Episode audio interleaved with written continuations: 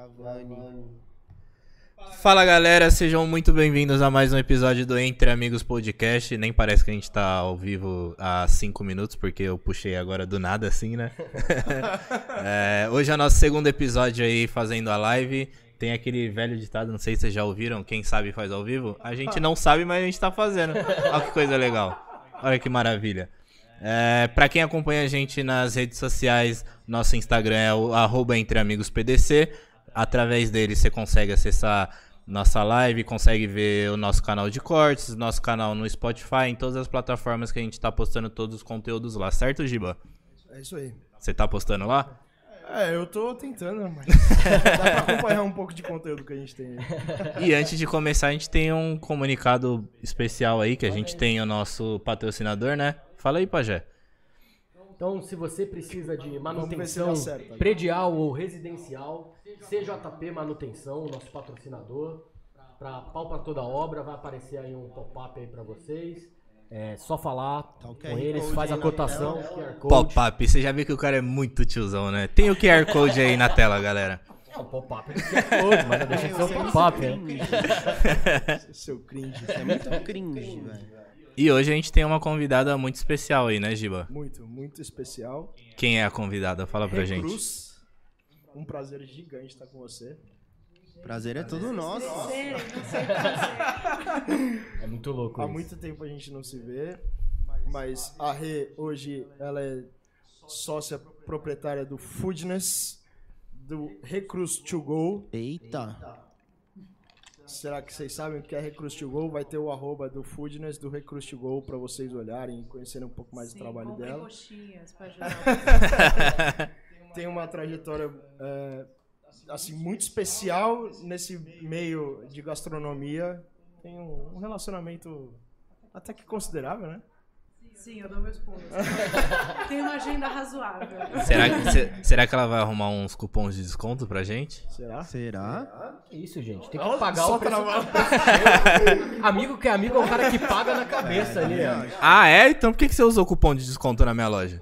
Porque você falou assim, compra com esse cupom. Eu também não precisa. Aí ele Não, foi e na entregou minha no loja É o eu frete. arrumo cupom de desconto, tá tudo certo. Eu posso ficar pedindo pros outros, mas da minha... A gente se conhece há mais de 20 anos e é um prazer gigantesco es- estar aqui com você e ter você aqui com a gente. Muito obrigado por nada, por estar amor. junto. Um brinde aqui, né? Vamos brindar. O que é isso aqui? Ah, ok, então. Papai tá no whisky hoje, precisa balancear, né? Nossa senhora. Boa Então nada- Giba já fala groselha normal, imagina bebendo uísque, hein? vai acontecer, velho. Não, eu fiquei impressionado com o Chico. Eu vou dar mais um whisky pra ele, porque ele abriu tão bem hoje o episódio, velho. Vamos embora. Você tá falando que eu sou incapaz de abrir nos outros episódios? É que sóbrio você não performa tanto. É É, exato. Por isso, por isso que eu trabalho bêbado, Não, brincadeira. Você performa bem, com uísque melhor ainda. Chama feedback é, construtivo. Então, então a gente já vai colocar o uísque nas nossas contas aí mensais do podcast. Aí não haja patrocínio, hein, velho? Pelo amor de Deus.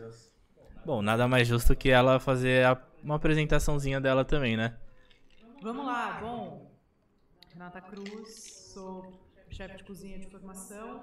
Tenho uma consultoria que chama Foodness, que na verdade é uma plataforma de conteúdo de gestão para negócios de alimentação. Tenho a Go, que é uma loja de comida pronta. Dentro do Foodness a gente atende bares, restaurantes e afins. A gente tem o nosso podcast também, é, que fa- fala com vários players do mercado. E ver esses meninos crescerem. Acho que esse é o ponto que ela gostou mais de frisar, né? Não, mas, não, cara, mas é, que um pouco louco. chocante. Você pensa que eu conheço. O Pajé é um pouquinho menos, tipo, 5 anos a menos, mas o Giba eu conheço há 24 anos. É muita coisa. Tipo, ele tinha 4. É muito O legal. meu irmão tinha 4. Justo. É muito... Cara, mas é E eu muito tinha legal isso, né? 5. 5 mais 5. Ficou com medo de entregar a idade, eu acho. Eu acho que ficou um pouquinho de. Não, se eles tinham 4, eu tinha 14. Tá. Eu não vou fazer a conta pra É, não ficar constrangedor. Ninguém sabe quanto Não, é. se, se eles tenho têm 18, hoje pô. 21, eu tenho 30. Tá tudo certo. Eu tenho 18. Tá ótimo. Mas, cara, eu, eu, sinceramente, eu acho isso muito legal. Porque a gente conseguiu manter uma amizade, Sim. tipo, que não é todo mundo que consegue manter. E eu acho isso tão Porque quando a amizade é muito nova, meu pai fala isso muito pra mim. Ele fala assim, cara, quanto mais novo você faz amizade, mais verdadeira é a amizade. Porque, tipo assim, o Giba, eu conheci ele, ele tinha sete anos também. Cara, ele só era meu amigo porque era meu amigo. Não tem interesse terceiro, porque a... Não, e a gente é a mesma coisa. Então, cara, fico muito feliz de ter você, de verdade. E vai ser muito bom o nosso papo aqui. Já, aliás, já tava sendo, né? Sim, É, a gente tava no maior papo aqui há horas, né? Exatamente. Não, mas a você tocou num ponto que eu acho que é muito importante. Assim, se tiver alguém ouvindo a gente, pegue esse conselho. Amigo é a coisa mais importante que a gente constrói na vida. Assim, amizade é a coisa mais importante. Porque nada te prende aquele outro cidadão. Assim, você não tem obrigação nenhuma, nem financeira, nem de família, nem de sangue, nem de nada. Você tá ali porque você quer. Você gosta daquela pessoa. Tem as amizades que né, vieram de berço de muito cedo. Eu tenho amigos também lá do prédio que vão até hoje. E tenho amigas que eu fiz há 6, 7 anos atrás que são tipo minha família. E no fim do dia, quem segura o seu rojão, quem segura o seu BO é amigo. Eu, É verdade. eu enlouqueceria se eu não tivesse os meus amigos, assim. Então conservem os seus. É muito, muito especial. Mas é engraçado, né? Que pra mim é o contrário. Eu enlouqueço. Que os meus amigos de infância eu não tenho nenhum, acredita? É, é, não, não tem certo e errado. No fim das contas, é, é o que ela falou. Tem amigo dela mais recente, que é a família dela também. O que eu, Uhum. que eu quis comentar foi basicamente, cara, quando é muito antigo, tem menos conflito de É que se te aguentou né? até agora também, né? Agora, é, agora, não vai ser agora que Eu eu acho vou que a o Giba. amizade é um... é- Então agora a gente manda se fuder e depois O amanhã. Giba já a gente tem que tá agradecer que tá vivo, né? Porque Nossa, assim. é verdade. Ele tem que agradecer que tá vivo, né? É verdade. Que já, Ou não, já vai saber aprontou. qual era o intuito dele Não, quando é que- era é mais Tem que novo. agradecer o ônibus que passou nele, mas passou devagar. Né? Então, tudo isso. é- Passou, passou levinho. A esqueitada que ele tomou na cara, numa briga. Cada coisa que o Marcelo me contava, eu tinha vontade de ir lá e bater mais em você. Porque eu achava que não tava É suficiente. que o meu risco é calculado, porra. Sei. Tava calculado perder meio rim. É, meu, meu é forte. Meio não, 75, velho. Com É pior ainda. Santo é forte. Vaso ruim não quebra, nunca. Mas aqui eu acho que a amizade, o que o Chico colocou, é, é muito uma questão de confiança. Quando você tem ela de muito cedo, a confiança é muito mais simples de adquirir. Justamente pelo que você colocou, de não ter nenhum conflito de interesse. Quando você vai ficando mais velho e tem algumas amizades que vão se aproximando, às vezes você fala, puta, esse cara quer se aproximar de mim por, por alguma situação ou porque ele quer ser meu amigo? É verdade. Várias pessoas que querem ser meu amigo porque eu sou bonito, forte. Foda, né, É rapaziada? foda, a gente tem que, a gente tem que separar as coisas. foda Mas ser tem, tem uma bonito, né, frase, velho? tem uma caras que são frasezinha meio dessas falsos. que eu não, eu não sei de quem é, mas que é amigo é o cara que te ama apesar de, de conhecer profundamente. Né? E é isso, tipo, é o cara que te ma- ama apesar de saber tudo que você é. Sem dúvida. Isso é forte. É verdade. Porque a gente é, a gente é bem chato, né? Eu vivo com isso diariamente, eles falando mal de mim, mas estão comigo todo dia, então. Sim, então, é, então tá tudo É certo. importante falar na cara, né? Eu falo, Isso é chato, hein, velho? Nossa, mano. Ô moleque grosso. Ah, não sei o quê, mas eu falo. São uma gente boa. Não, você é aquariano, cara. Não preciso falar mais nada.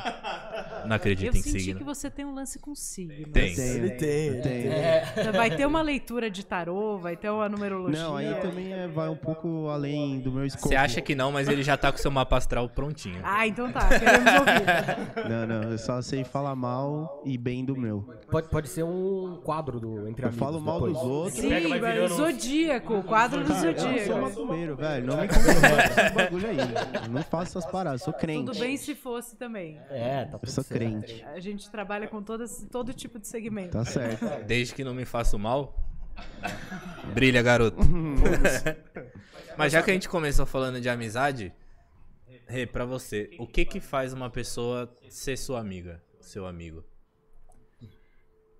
Cara, difícil, né? Porque eu tenho amigo de todos os escopos. Eu acho que amigo a gente reconhece, é a coisa do brilho no olho, sabe? E, a, e a conexão de coração. É, amigo é o cara que a gente reconhece. Óbvio que tem valores e afinidades que você reconhece no outro e você fala legal. Também tem coisas que você fala, putz, esse cara me ensina coisas que eu tenho menos. Aham. Então, bacana, quero quero estar mais perto. Mas eu acho que o lance geral é brilho no olho, assim, é o cara que você bate e fala, putz, Um completa quero o estar outro. E, e a amizade tem um negócio que não precisa estar falando todo dia, né? Tipo assim, amigo não necessariamente é aquele cara que você todo dia tá ligando. Tem uns amigos meus, cara, que lá, não falam há muito tempo. Mas eu sei que se eu ligar agora pra eles, e o cara achar que eu tô mal, o cara, meu, ele vai, sai da onde ele tiver pra, pra ajudar. Acho que amigo é muito isso, né, também. Essa confiança, né? Eu, eu tenho uma, eu tenho uma dúvida que é como identificar o brilho no olho. Porque eu acho que isso que você colocou é uma coisa muito sua. Porque Sim. você é uma pessoa leve desde sempre, desde que eu te conheço. Da última vez que a gente se viu, fazem acho que quatro meses na casa do, do Sim. Pajé. Cara, a gente se viu e é risada à vontade. E é tipo uma- sempre uma conversa leve. E sempre foi assim, desde que eu te conheci. Você é uma Sim. pessoa que tem uma, uma leveza no jeito de falar, no jeito de se relacionar. Viu, gente? Eu sou fofo. Tanto é que o Theo se apaixonou, né? Meu filho É. adorou ela. Ela não é aquariana, então. Não, eu sou libriana. Que... O que, que é Libriana, Fê. Felipe? Libriana é o meu paraíso astral, hein? Mas é- é, É uma, que do latim significa. significa que se dá bem. É, Uma boa é relação. uma boa relação. É, eu sou maravilhosa, tá vendo? Mas que é uma pessoa bem em cima do muro, hein? Que que você- como, como identificar o brilho no olho? Será que é tangível assim ou não? Não, mas eu acho que é de afinidade mesmo, né? A pessoa que se identifica. É o, é o que brilha pra você. É Né? diferente pro outro, né? Que é diferente pro outro. Pode ter uma pessoa que eu bato o olho e falo, putz, ficou mega meu amigo, e você fala, ah, legal, hein? tá tudo certo. Foda-se. E também amigo tem um lance cíclico, porque é, porque é livre e isso é maravilhoso. Né? Você não tem, não tem. Amigo bom é aquele amigo que não tem cobrança, que não tem que tá tudo certo. Hoje você tá mais perto de um, amanhã você tá mais perto de outro. E tá. Tudo bem. Só me veio um nome à cabeça aqui. Não, amigo com co- cobrança vira mala. Não pode. Não pode. E eu, eu concordo 100%. E que é, o, por exemplo, o Lelo, que é o Marcelo, que é o irmão dela, é, cara, fazia muito tempo que eu não via ele. Aquele dia foi a última vez que eu vi ele. Então, quatro meses atrás, não tenho falado tanto, mas eu sei, tenho certeza absoluta que ele tá aqui, é meu parceiro, porque são ciclos. Nesse meu Sim. ciclo da vida, pô, ele tá fazendo outras coisas, ele tá numa outro, num outro corre, que talvez não seja tanto o meu, e o do Giba, que eu não falava há muito tempo atrás, agora eu falo pra caramba porque ele tá num ciclo mais parecido com o meu. Então faz muito Sim. sentido o que você falou. E o Marcelo, apesar de ser meu irmão, é meu amigo. Que isso também é muito legal. A gente tem 10 anos de diferença e a gente é muito parceiro e sempre foi, né? A gente sempre teve afinidade. A gente via... cansou de viajar junto, os dois, e a gente se dá super bem. A gente trabalha junto e a gente mal briga. Às vezes briga, mas é- passa rápido. Mas a gente tem muita afinidade. É que é pra manter a emoção aflorada. É, mas Amizade também é, é aflorada. fácil. Mas- né? mas- Porque mas isso- normalmente trabalhar em família nunca é legal, né? É, não, esse não o é legal. esse é ia falar. Só que com o Marcelo a gente tem uma, uma afinidade que permite algumas coisas mais fáceis, assim. Eu, traba... eu fui sócio da minha mãe, amor. Quer entrar nesse tema? Eu sou. Eu sou sócio dos meus pais. Eu sei como é que é. Com, com o Pudim, puta, Pudim. O f- com, o Felipe. Com o Felipe, você tem a mesma relação ou não? Eu tenho uma relação muito diferente, mas muito próxima também. A gente se conecta em outros lugares, mas. é, Bom, eu- é que eu sou muito apegada, né? Eu tenho essa coisa. eu- Mas é muito especial, mas é, é diferente. Não é igual a relação que eu tenho com o Marcelo. E eu acho isso muito bacana também. Uhum. Né? Porque são, é, outro, é outro tipo de brilho no olho. Também tem o brilho no olho, a gente é muito amigo. O Felipe tem um, um outro tipo de maturidade. Então, é- ele é o cara que segura Ele é o mais sério de vocês, né? É. Parece. Não, ele é o mais sério, mas ao mesmo tempo ele não é. Mas ele é um cara mais. Reservado. reservado, Ele é um cara. Ele fala menos. é, ele tem outra energia. Mas eu, e eu tenho muita conexão com o Felipe, mas é em outro lugar. E o Marcelo também se dá muito bem com o Felipe. Graças a Deus, a gente se dá muito bem os três. Porque eu acho que, puta, irmão também é outro, outra parada que não pode. Por isso que eu te falei, ligue para suas irmãs, está registrado. É, Se, se vocês é, estão eu- assistindo Eu aí, não tenho ó. uma relação tão amigável assim com todos os meus irmãos. Mas vamos resolver mas isso. resolve. Porque você tá comprando um BO que não é teu. Aliás, se uma de vocês estão assistindo, Não tá, o Giba não tá, tá, não louquinho tá. pra Eu falar nem- com vocês. A gente nem se segue Fala galera, sejam muito bem-vindos a mais um Casos de Casos Família. de família. Achei que o podcast tinha Os caras saíram do nada, voltou pro zero, né? É, não, só tenho com um, mas é, enfim, a gente vai resolver esse BO aí. Volta aí que eu quero ser seu cunhado. Como assim? Fique registrado. Você tem. Ah, é é- eu falo que a gente tá entre inimigos. o nome entre amigos é só um fake. Entendi. Mas a gente tá entre inimigos. Porque aí vem um comentário desse aí, aí você faz o que com o cidadão? É, vai que suas irmãs são gatas. Não, é, são, são. Cara da moral. E a minha irmã é casada, então você não pode fazer a mesma Chico, piada. Chico tem razão, as meninas resguardado. são desde pequeno. E- Mas uma coisa que você falou que é uma coisa interessante é fazer negócio com a família. É, como, é que, como é que foi isso pra você? Quando você começou lá atrás, que você acabou virando sócia da, da sua mãe. É um, um Porque você acaba que. Você mistura um pouco as coisas, né? Não sei se. Total. Porque com o Lelo, talvez, como ele é um cara mais direto e reto, então ele vai lá, discorda de você, discordou, beleza. Ele não leva tanto pro pessoal, talvez, mas não é Acho- todo mundo. Não, mas né? eu acho que são condições completamente diferentes. O que, que aconteceu? A minha mãe veio ser minha sócia num negócio que eu arrumei, que eu topei, botei a cara, vamos fazer, não sei o quê. Eu chamei ela pra ser sócia. É, eu tinha 19 anos de idade. E já tam- tava empreendendo, olha que legal. Sim. E pra ela também deve ter sido muito difícil ocupar um lugar ombro a ombro. E eu lembro que eu, eu briguei por esse espaço, assim, porque ela me tratava como filha na frente da equipe. Eu falei, não. A gente entrou pra ser sócia, aqui eu não sou sua filha. Então- e eu imagino hoje, mais velha, que deve ter sido difícil para caralho também. Não é, né, porra, limpei sua bunda anteontem, como assim? Te eu que tô limpando a bunda do meu diferente? filho, eu fico pensando nisso também, deve ser É. foda. Eu imagino que não tenha sido fácil. E a gente construiu uma sociedade, então a gente era sócia, é, personalidades absolutamente diferentes. Então, várias vezes ela falava, você faz errado, porque você fica muito amiga dos funcionários e não sei o quê. Mas sempre foi o meu jeito de fazer. E eu nunca. E até hoje eu não acho que era errado. Né? Por- enfim. E talvez tenha se provado não ser errado, até porque em negócio normalmente não tem muito certo e errado, né? Então é o seu jeito. e Não, é o seu jeito de lidar com as pessoas. Eu acredito numa gestão humana. Eu acredito que, cara, eu cara, passo mais tempo com esse cara do que com a minha própria família. Então, assim, não dá, eu não consigo ficar num ambiente onde eu tenho que ser superior o tempo todo. Pra mim, isso não existe. Então, foi difícil. Tiveram momentos mais tranquilos também. Ao mesmo tempo, tem muita segurança. Né? Minha mãe fazia o financeiro da empresa. Então, Sim. né?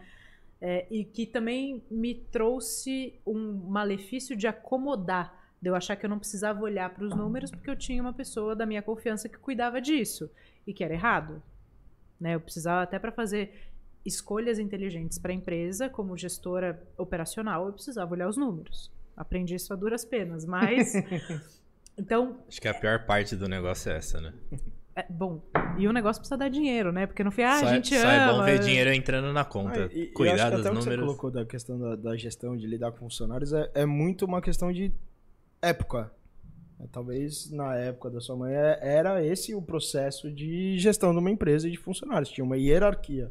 Sim. Em todas as empresas era tem- hierárquico. Mas eu acho que te- tem também a característica pessoal da pessoa. Eu sou uma pessoa de gente, eu gosto de gente.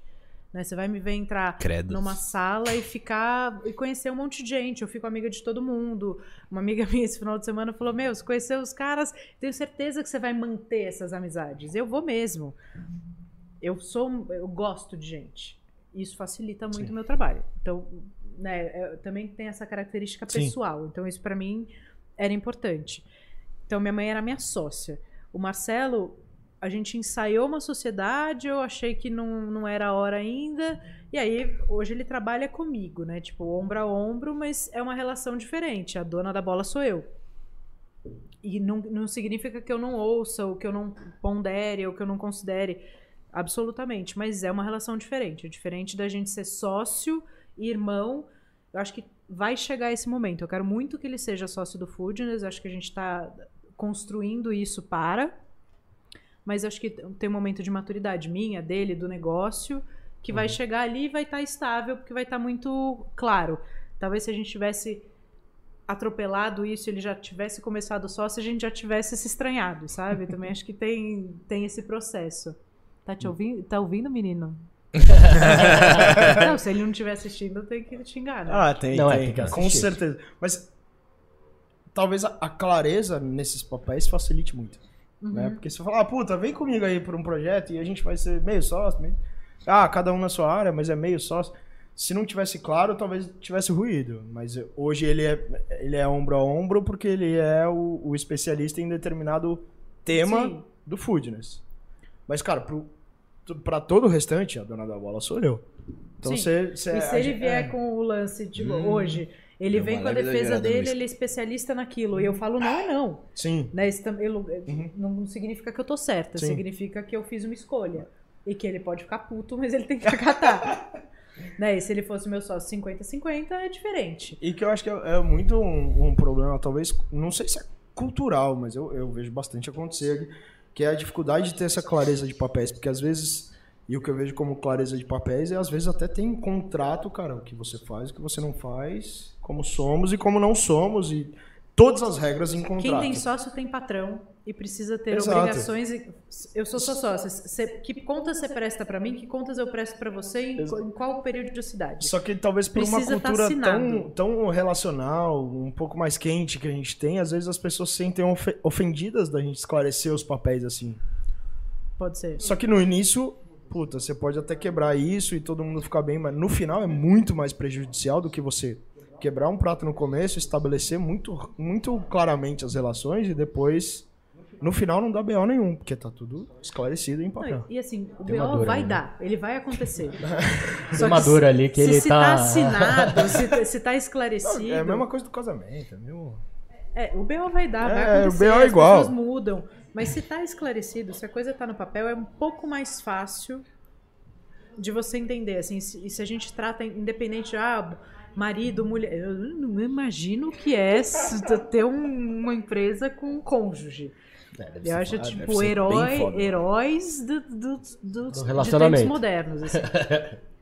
Eu não sei se eu seria capaz. É, acho que só pelo Acho que, que é eu tenho muito de desafiador. referência, eu já... Mas, mas sabe uma coisa que você falou que é muito real? Esse negócio das pessoas mudam. E às vezes, cara, pode parecer besteira, mas a maior parte das brigas de sociedade é porque um acha que o outro tá sacaneando a outra pessoa. Tipo assim, pô, tô sendo sacaneado, o cara tá fazendo pra me sacanear. E às vezes os valores não são 100% iguais de todo mundo. Não. Então, então sei lá, o- você tá lá com o Foodness. Aí eu falo assim, pô, você apareceu. Pô, mas você não falou meu nome nessa? Pô, uma sacanagem sua. Aí você fala, meu, na sua cabeça, você fala assim, cara, mas eu não tava falando com o meu nome, tava falando o nome da empresa. Então no seu conceito, você não sacaneou. No meu conceito, eu me senti extremamente ofendido. E, e essa guerra, assim, que às vezes é difícil. É, na- são na- guerras na- de vaidades, na- na né? Que também sociedade, precisa né? estar É o claro. ego, o ego falando mais alto. Exatamente. É, eu na empresa eu sempre fui a pessoa que deu a cara.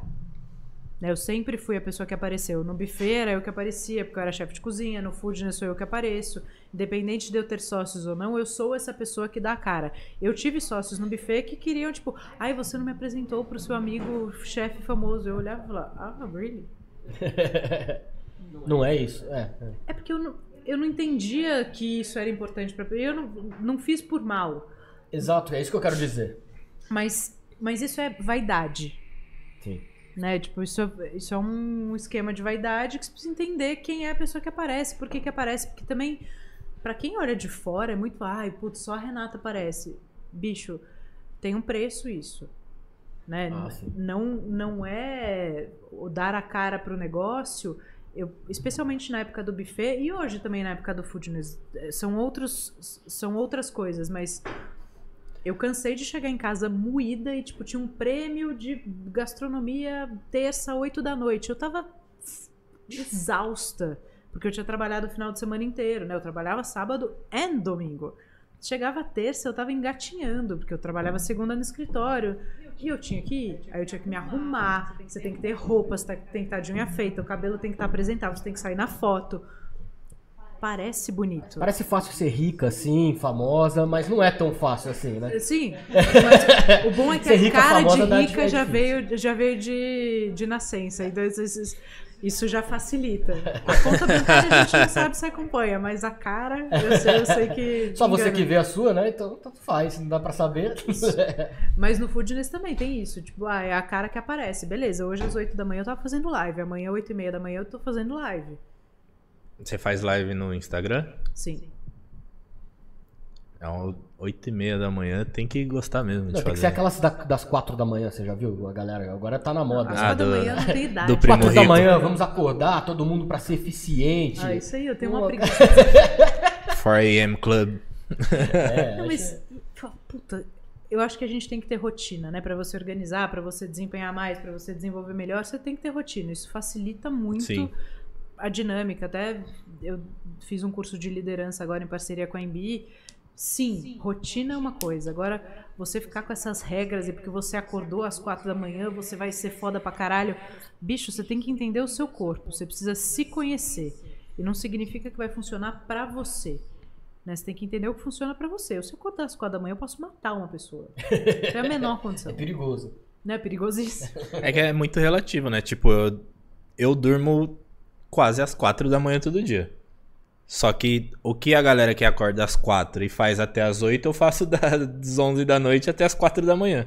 É muito relativo. É uma, eu acho que é Não, uma mas é o que besteira funciona pra você. É. Então, e acho que esse senso de pertencimento que as pessoas buscam, né? Vamos acordar todos às quatro da manhã e se relacionar. Pra quem. É, pra eles quem tá tentam afim, tornar é isso legal uma realidade cacete. absurda. Mas né? não é a regra absoluta. É. E tem outra coisa que eu odeio mais do que isso, que é aquela história. Ame o que você faz, não terá que trabalhar um dia na vida. Ah, tomar no cu. Faça o que você ama por sobrevivência. Mó mentira, mano. Você vai trabalhar que nem um corno, você vai ficar cansado, vai ter dia que você vai se questionar se tá no caminho certo. Mas trabalhar com o que você gosta é, é obrigatório pra sobrevivência, não acho Trabalhar com o que você gosta e o negócio ser seu é pior ainda, eu acho, né? Que aí você trabalha em dobro porque é seu, você depende daquilo, você tem que fazer dar certo. é. É. Sim, mas essa romantização também do empreendedorismo eu acho super perigoso, sabe? Porque Sim. Muito, muito. É é a romantização do acordar às quatro da manhã, porque não é pra todo mundo. É a romantização do empreendedor, porque o empreendedor é fodão e o cara que trabalha não. Não, são perfis de pessoas diferentes e cara, tá tudo eu, bem. eu falo muito isso. Porque não pode ser todo mundo CEO. Eu tenho um perfil de empreendedora desde pequena. O Felipe, meu irmão, tem zero. Ele tem pânico de pensar. E ele é um puta profissional incrível, entendeu? Tá construindo uma carreira super bacana. Ele não é mais ou menos que eu. Ele entendeu qual é o rolê dele, eu entendi qual é o meu e tá tudo certo. Exatamente. Né? Essa coisa também de se obrigar a ser empreendedor, se obrigar a ter um negócio seu e, ser, e acordar às quatro da manhã e fazer X flexões. e- Meu. Teve, recentemente, uma amiga minha me explicou que tem um lance fisiológico que a Ayurveda fala que, mediante as, as fases da, da- do ano, verão, inverno, seu corpo reage diferente. E aí eu comecei a prestar atenção nisso. Eu, eu sou uma pessoa que acordo seis, seis e meia normalmente. No inverno, esquece. Seis eu tô, tipo, sofrendo. E aí eu ajustei. Tipo, no, no inverno eu acordo às sete. Tudo bem, aí eu acordo bem. Então, também quando a gente absorve informações que vêm de fora, ajuda muito. Não precisa embilolar também, né? Não é, nada é regra, né? Acho Nada que é é, regra, né? Nada é regra. Eu acho que a regra única é você é... se conhecer. Isso pra Exato. mim é regra. Porque quando você não se conhece, você é incapaz de ser legal com o outro. Mas Você isso tá parece simples, depois- mas não é simples. Você Não. se conhecer é difícil pra caramba.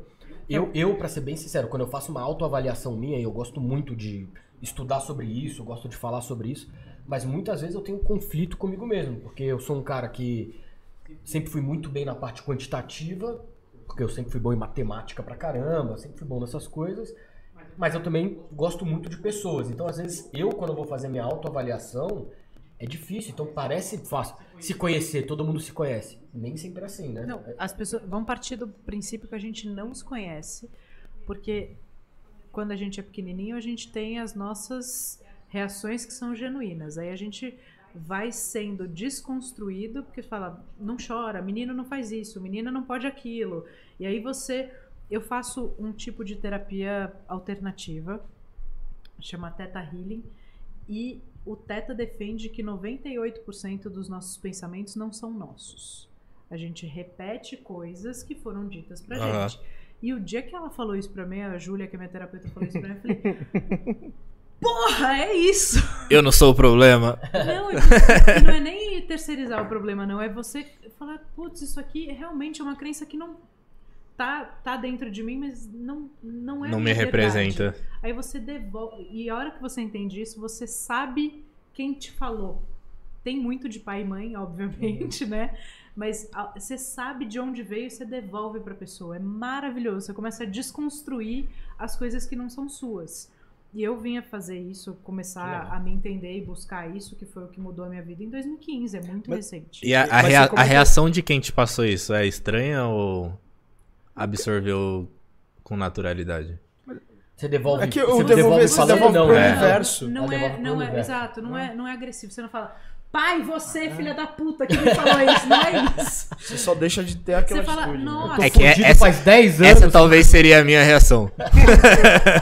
Mas a hora que você vai num profissional que vai te auxiliar, você fala: Nossa, isso é uma frase da minha mãe, eu tô repetindo. Então, mãe, beijo, te amo, tô, tô isso de volta. Isso te, Te liberta. te liberta, exatamente isso. A, a questão é como é que você desconstrói isso e se livra disso? Porque a partir do momento e faz muito sentido. Eu, eu li, eu li não, nem terminei, comecei a ler agora um livro chamado Cérebro. Cara, toda a, a construção do seu pensamento, das suas atitudes e, e a sua formação do cérebro quando criança é por base de referência. Sim, Então faz sentido que somos frutos do meio. Exato. Então faz sentido que parte dos seus pensamentos não sejam do talvez do seu próprio Sim. subconsciente, sim do que você aprendeu do que é certo, do que é errado, enfim. Então, como é que você desconstrói isso e passa a ter o próprio pensamento, sua própria análise, sua própria, as suas próprias atitudes sobre aquilo que você julga certo ou errado? Bom, vamos lá. Eu acho que cada um tem uma jornada. Eu não sou É, especialista não, é, talvez é, nisso. você não é eu, vou, a, eu vou falar o que pra mim funcionou. Aham. Tá? Eu cheguei num momento de carreira que, em tese, eu estava no lugar onde eu sempre quis estar. Né? Tipo, o buffet ia bem pra caramba, a gente tinha um baita reconhecimento, tava tudo certo, todo mundo amava e eu tava absolutamente infeliz. E, junto com a minha infelicidade pessoal, a gente tinha um problema de caixa. Uhum. E aí eu fui, falei, eu vou mexer nisso aqui e vou começar a cutucar. Eu fui fazer um processo de coach.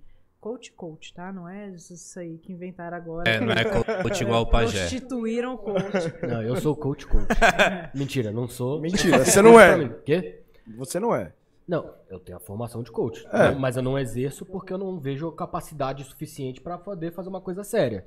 Mas eu fiz o curso porque eu acho que tem várias coisas que você tira pra você. Não, Não, mas ser coach é bom fácil, qualquer um é coach. né? Mas foi. Eu ia, eu ia fazer uma menção Cara, aqui, mas eu fiquei. Foi, foi um curso online, velho. Foi um curso online, velho. Na verdade é essa. Mas É igual, é, tem igual certificado. ser- É igual lo- stock option. Tem certificado, tem certificado local e internacional, inclusive. Ah, sei. Oh my God. A gente pode criar um também. Eu sou bom em Então, mas pra Photoshop. mim desculpa. foi isso. E a hora que eu comecei a olhar, e, e o processo foi muito intenso, assim. Intenso de eu chorar na frente do cara, tipo, como nunca antes. E aí eu falei, bom, tem um monte de coisa que, né, não, não quero seguir a, a carreira exatamente desse jeito, quero buscar outras coisas, entendi que dar aula me faz muita falta, entendi que, que quero ter mais tempo livre, não quero sábado à noite daqui cinco anos estar preocupado se o garçom chegou na porra do evento, não é isso que eu quero pra minha vida. Da aula do quê? Então, eu dei aula a vida inteira. Eu dei aula de, de iniciação esportiva quando eles eram pequenos. Eu, eu Pelo jeito eles não aprenderam nada, né? É que eles são descoordenados. Isso aí não é, não é da minha ossada. Pai é atleta. Não, o. Giba, o Giba joga bem bola. O Giba sempre foi boleiro. Isso é um dom. Porque pergunta se ele faz alguma coisa hoje. Não, Giba? Tentei. O esporte dele é acender um cigarro e acabar com ele. Não, isso aí vocês precisam parar, que hoje isso aí é demodê, já falei pra vocês. Ah lá! Falei que ah lá. não. Ah lá, como ele é um ótimo atleta. Ele falou, eu fico bonito fumando. Não, eu não falei. Eu não, não fui eu que falei. Não, te diz- dizem que você fica bonito fumando. Eu não quero nem saber onde você tá indo. Eu sei. Não, não me É. E paga caro pra isso. Paga caro. Não é onde eu pago. Bom, É, Mas volta. o lance é que eu fui fazer coach, eu entendi um monte de coisa e aí eu entrei num processo de autoconhecimento que é intenso pra fazer de verdade, você tem que estar disposto, né? Porque é porradaria. E aí foram várias coisas. Eu acho que você tem que entender o que funciona pra você. Então, pra mim foi o coach, foi terapia e pra mim não funciona a terapia clássica Uhum. freudiana, pra mim não nunca, nunca é ruim. Quer dizer que pra mim não, não rola. Meditação. Não rola nunca. Não, meditação pra mim é Nem pra incrível. mim. Pra Sério? mim Ah, é incrível. Me, me... Deus me livre. Eu morro mas- nos primeiros 5 segundos. Você tem Mas que... você é Ela falou, hiperativa, cada você é- um você é hiperativa influência. também, não é? Não, diagnosticada não, porque eu nunca fui Não, não, atrás desse- hiperativa só. Não, eu sou, Tipo, você é- eu sou tipo, você é acelerada. muito Se você acelerada. me dissesse em 2015 você vai conseguir meditar, eu sempre falo para as pessoas isso, falar, "Ai, mas eu nunca vou conseguir. Eu falo, gente, se eu conseguir, sim. Então eu Porque, tenho, tipo, é uma eu coisa tenho que eu tenho esperança. também. Eu sou hiperativo, não sou Mas diagnosticado com é nada, mas treino. eu não consigo. Tipo, paro, eu falo. Mas tem ficar dia, dois que, minutos quieto parado, tem dia eu que eu falo, fico lá sentada cinco minutos com, com a musiquinha e eu não consigo desligar, os- mas eu me obrigo a ficar, porque é treino. Né? Meditação é treino, como esporte Como é tudo treino, na vida. como tudo é treino. Então, você, mas me faz muito bem a história do estar presente, isso me dá uma calma e uma clareza para tomar decisões, que para mim é importante. Tem gente que quer correr, botar um fone e correr 5 km, beleza. Mas Tem aí você gente tem que que vai- correr, né? É foda. Eu fico exausta só de pensar, eu prefiro ficar sentada. Não, mas para mim tem, acho que é uma tríade importantíssima: terapia, meditação e esporte.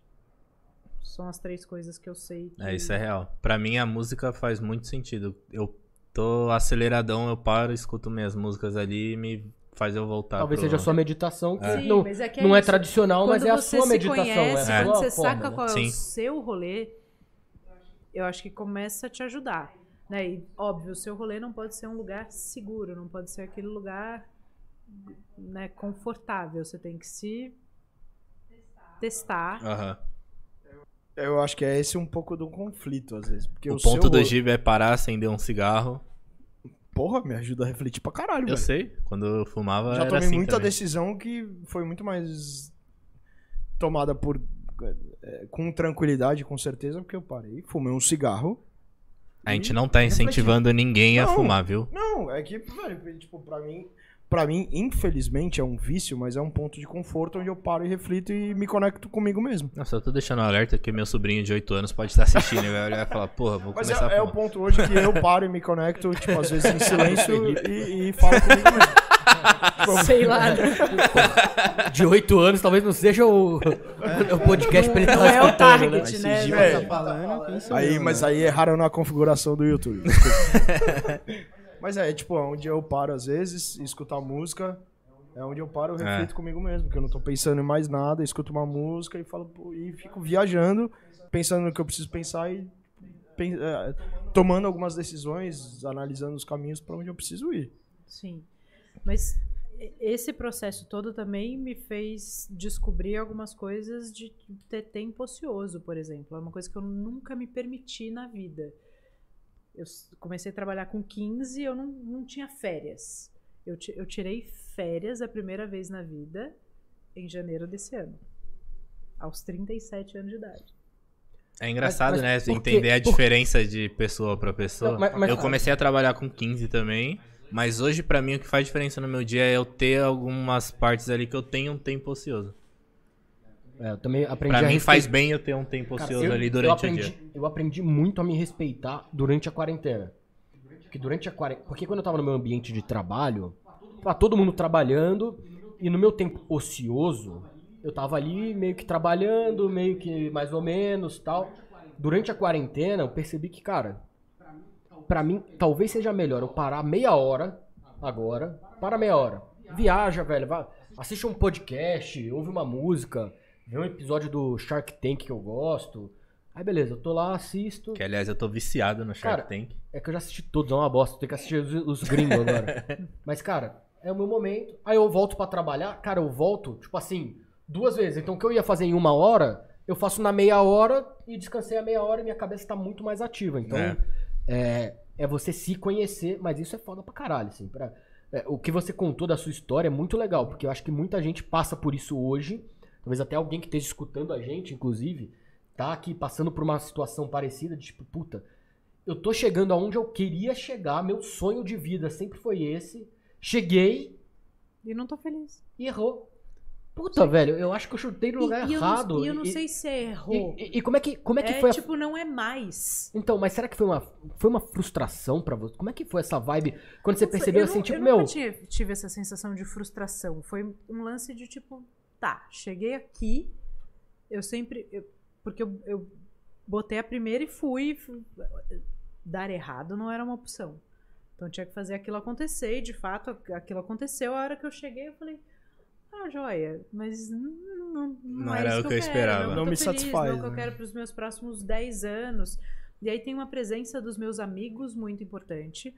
Eu lembro que eu tava, a a Priscila Borgonov, que é muito minha amiga, o aniversário dela, eu não Nome difícil, né? chique, Priscila Borgonov é ma Chique. maior Nome de rica. piar difícil, da é chique. cidade. Chique. Ela é solteira? Só uma dúvida. Não, Não. Que bom. Deixa ela continuar agora. não. Deixa ela continuar. Casada com um amigo meu de infância. Maravilhoso. O Chico tá agressivo nesse negócio, Tá. né? Tá, Já, já tá. quis chegar na. É carente, É um aquariano mais carente que a gente conhece. Mas a Pri sentou do meu lado no aniversário dela. A gente tinha dois eventos acontecendo ao mesmo tempo, fora de São Paulo, e eu tava ali. Chegou, o caminhão chegou, tava tudo certo, não sei o que, babá. Falando com a equipe. Ela sentou do meu lado, ela falou: O que você tá fazendo? Eu falei: Não, tô só vendo se tá tudo bem. Ela falou: Mana, por que você não foi trabalhar? Eu falei: Não, imagina, porque é aniversário. Ela falou: É, mas você não tá aqui. Aliás, você nunca tá. Bateu na minha perna e levantou. Eu falei: Caralho. Nossa, ia chorar. Ela é aquariana, certeza. Mas isso que é amiga. Amigo é Sim. isso. É Ami- né? amigo é o que bate e na ela, sua cara, e né? ela não quis machucar, e ela não fez. Foi.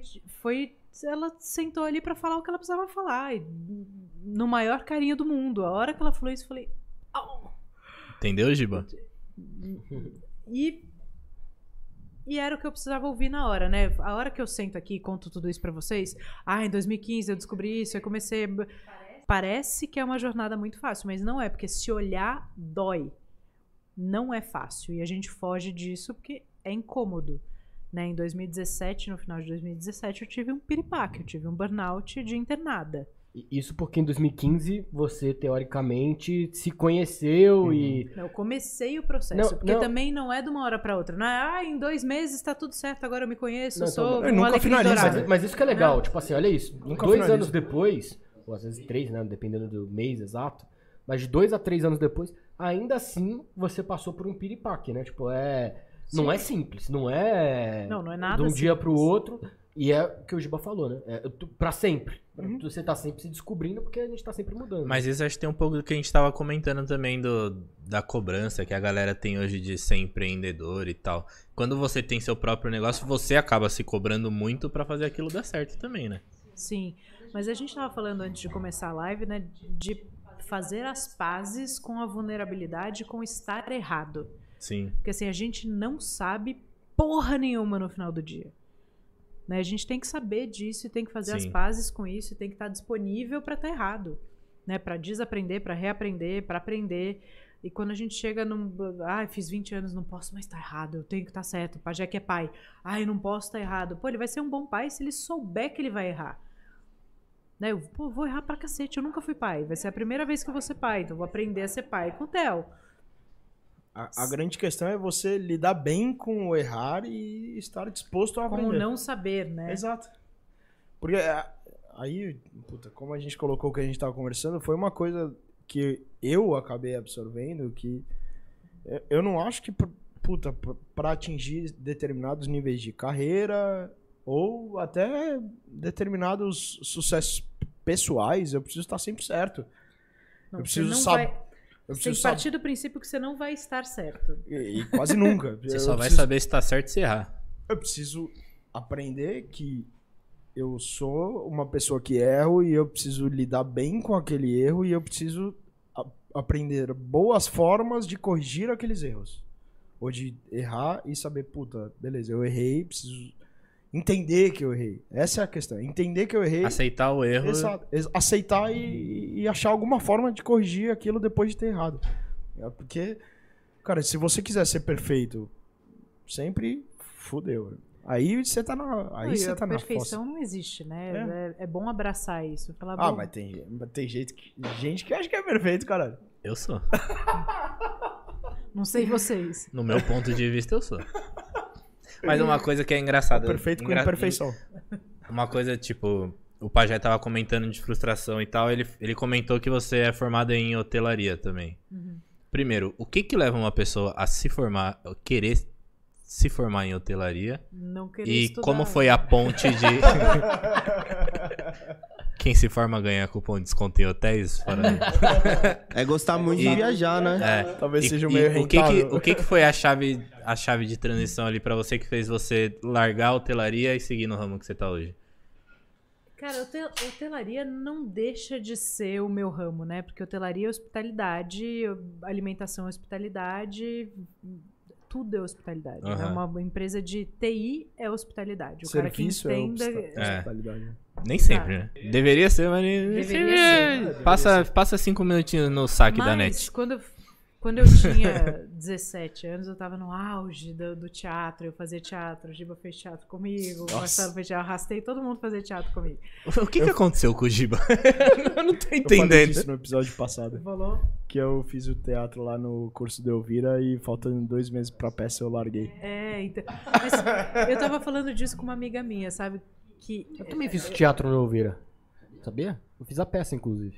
É, Qual? eu não, eu... Pelo visto, não façam teatro no Elvira, tá, galera? Eu não lembro o nome da peça, cara, mas foi uma peça muito legal. Mas, Mas- era de mas- várias sketches. Se você participou, foi- devia foi ser de o Mogli.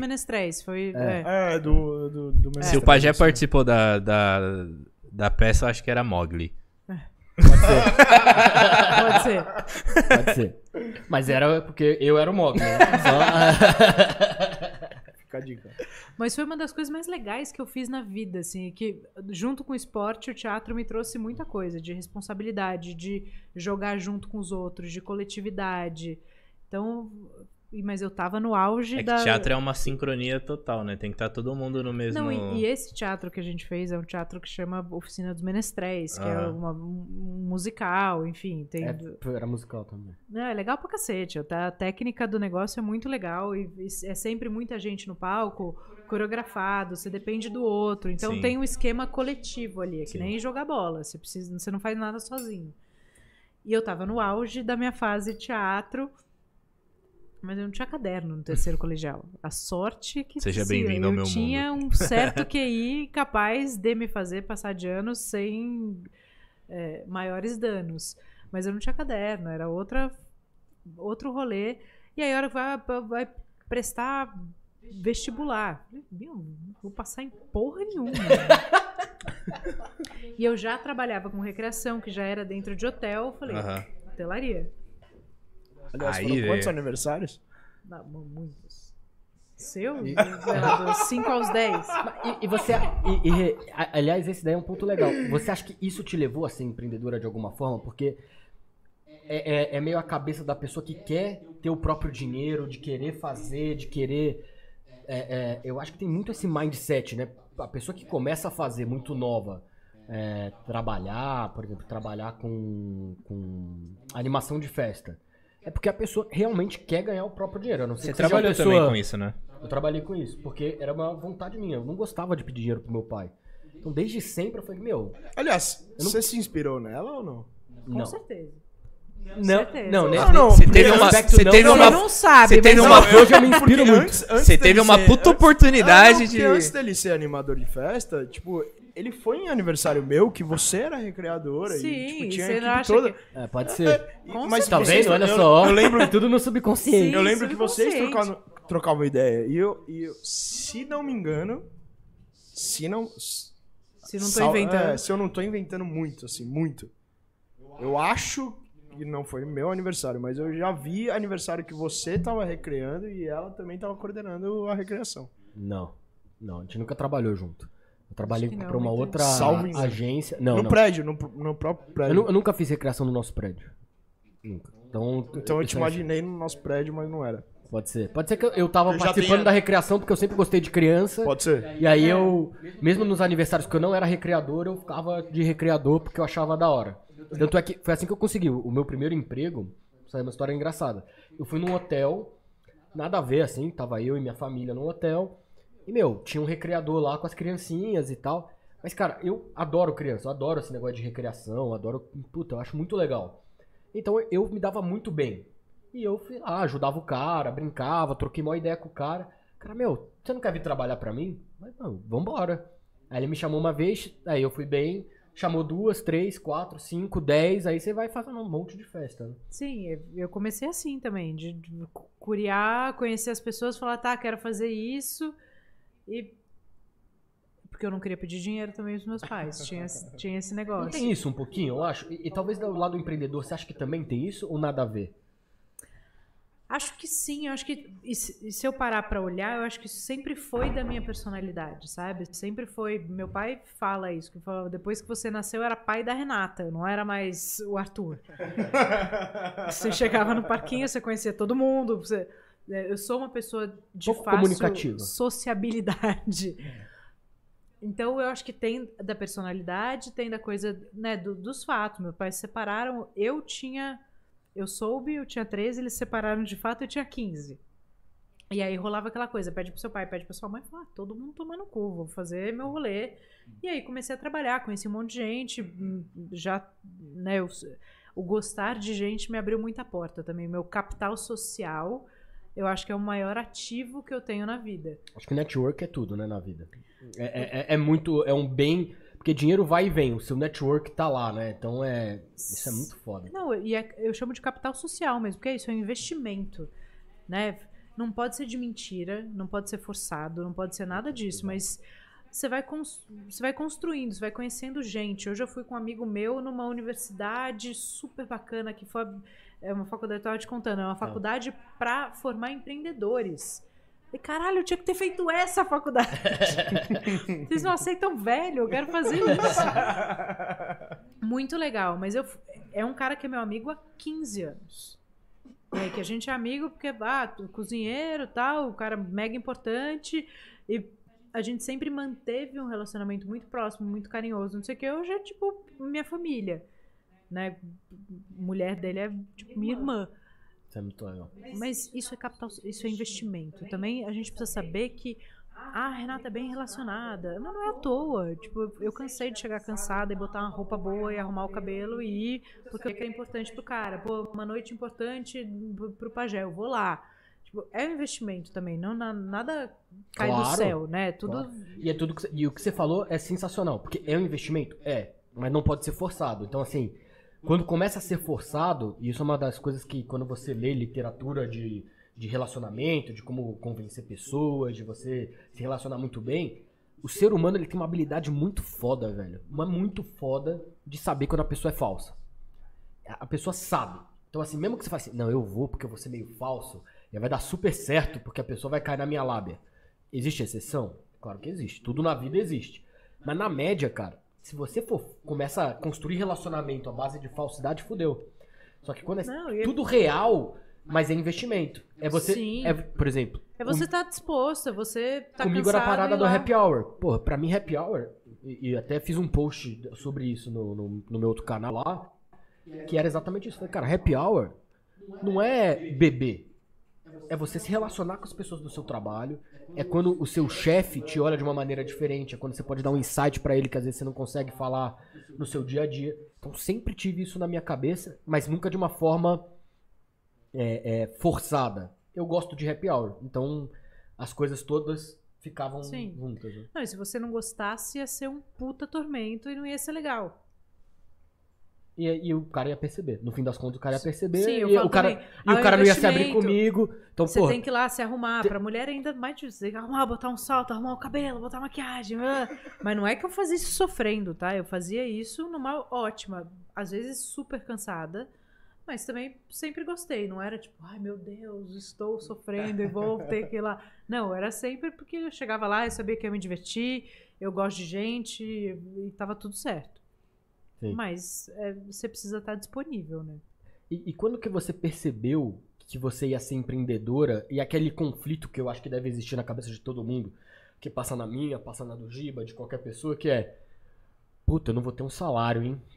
Mas eu vou fazer isso e vai dar certo. Como é que quando que você tomou essa decisão de começar a empreender? Você falou que foi com Nunca 19, né? pensei nisso. Mas com 19 você falou assim, com 19 que você falou que você virou sócia da sua mãe. Talvez até antes Não, disso com você 19 já tava eu abri empresa e falei, "Ba- eu recebi um convite da dona da escola onde a gente estudava. Falou, Oi, tudo bem? Você quer a- ser dona da lanchonete aqui da escola? Precisa abrir um restaurante. Eu falei, quero. Mãe, você faz o financeiro? Ela, o que, que você tá falando? Eu falei, faz ou não faz? Tá, faço. Eu falei, quero. Foi assim que eu abri minha empresa. E Então, assim tudo começou. eu nunca considerei, ai meu Porra, Deus. era mó vou- bom porque eu podia, eu podia comer lanche fiado. Vou, a- vou abrir mão do Eu vou deixar o Lelo fazer um gol lá, tia. Seu filho vai ficar feliz. Eu podia pagar fiado. Eu nunca pensei nisso, assim, eu nunca, de verdade, eu nunca considerei essa equação. Nunca Não, eu pensou. vou abrir mão de um salário fixo. Eu, eu já tinha trabalhado, né? Quando isso tudo aconteceu, eu, eu trabalhava num restaurante. Eu tinha um salário fixo, carteira assinada, mas eu nunca fiz essa conta. Porque também tem um lance de, de instinto e de doideira mesmo. Do, né? O empreendedor, se ele. Ai, eu sou um empreendedor que considera todos os. Eu planilho tudo. Bicho, você não vai fazer. Não faz. Porque foi o meu grande problema, sabia? Porque como eu comecei no mercado financeiro, existe uma coisa que é o valuation, que é você fazer o plano de caixa, Olha lá, É por, é por isso que eu vale. tô na sua vida, pajé. É, exato. Não, mas por isso que eu me envolvo com pessoas diferentes todas as Meu vezes, valuation, meu. pra poder saber exatamente o que Cadê que seu tá- coletinho? O que, que tá rolando. Não, se aparecer com colete, eu vou dar na sua cara. Hoje eu fui num lugar que Você tinha nunca viu vários o pajé caras de colete? colete? Eu falei, meu, colete por que o colete? Eu vou te dar um. O que rola com colete? Não, não pode. É, meio que, é quase que um Eu uniforme. fico pensando onde, É, tá, onde tá a lancha do filho da puta, entendeu? Eu vou falar, ah, tá, você tá aqui de colete, cadê sua lancha? Porra nenhuma. Estacionou Uma onde? vez, uma vez eu, eu já ouvi um O cara pajé anda de coletinho e pode. patinete na berrine. Sabe- Eu já vi. Patinete sim, Sabe- sabe mas qual é colete não. Sabe Não, qual é o melhor? Já, já ouvi uma vez uma pessoa falando, falando, cara, um cara que já teve loja na 25 falou, é muito melhor você ter loja popular num meio igual a 25 do que você ter uma porra de um, qualquer tipo de loja, seja restaurante ou um, varejo no meio da berrine.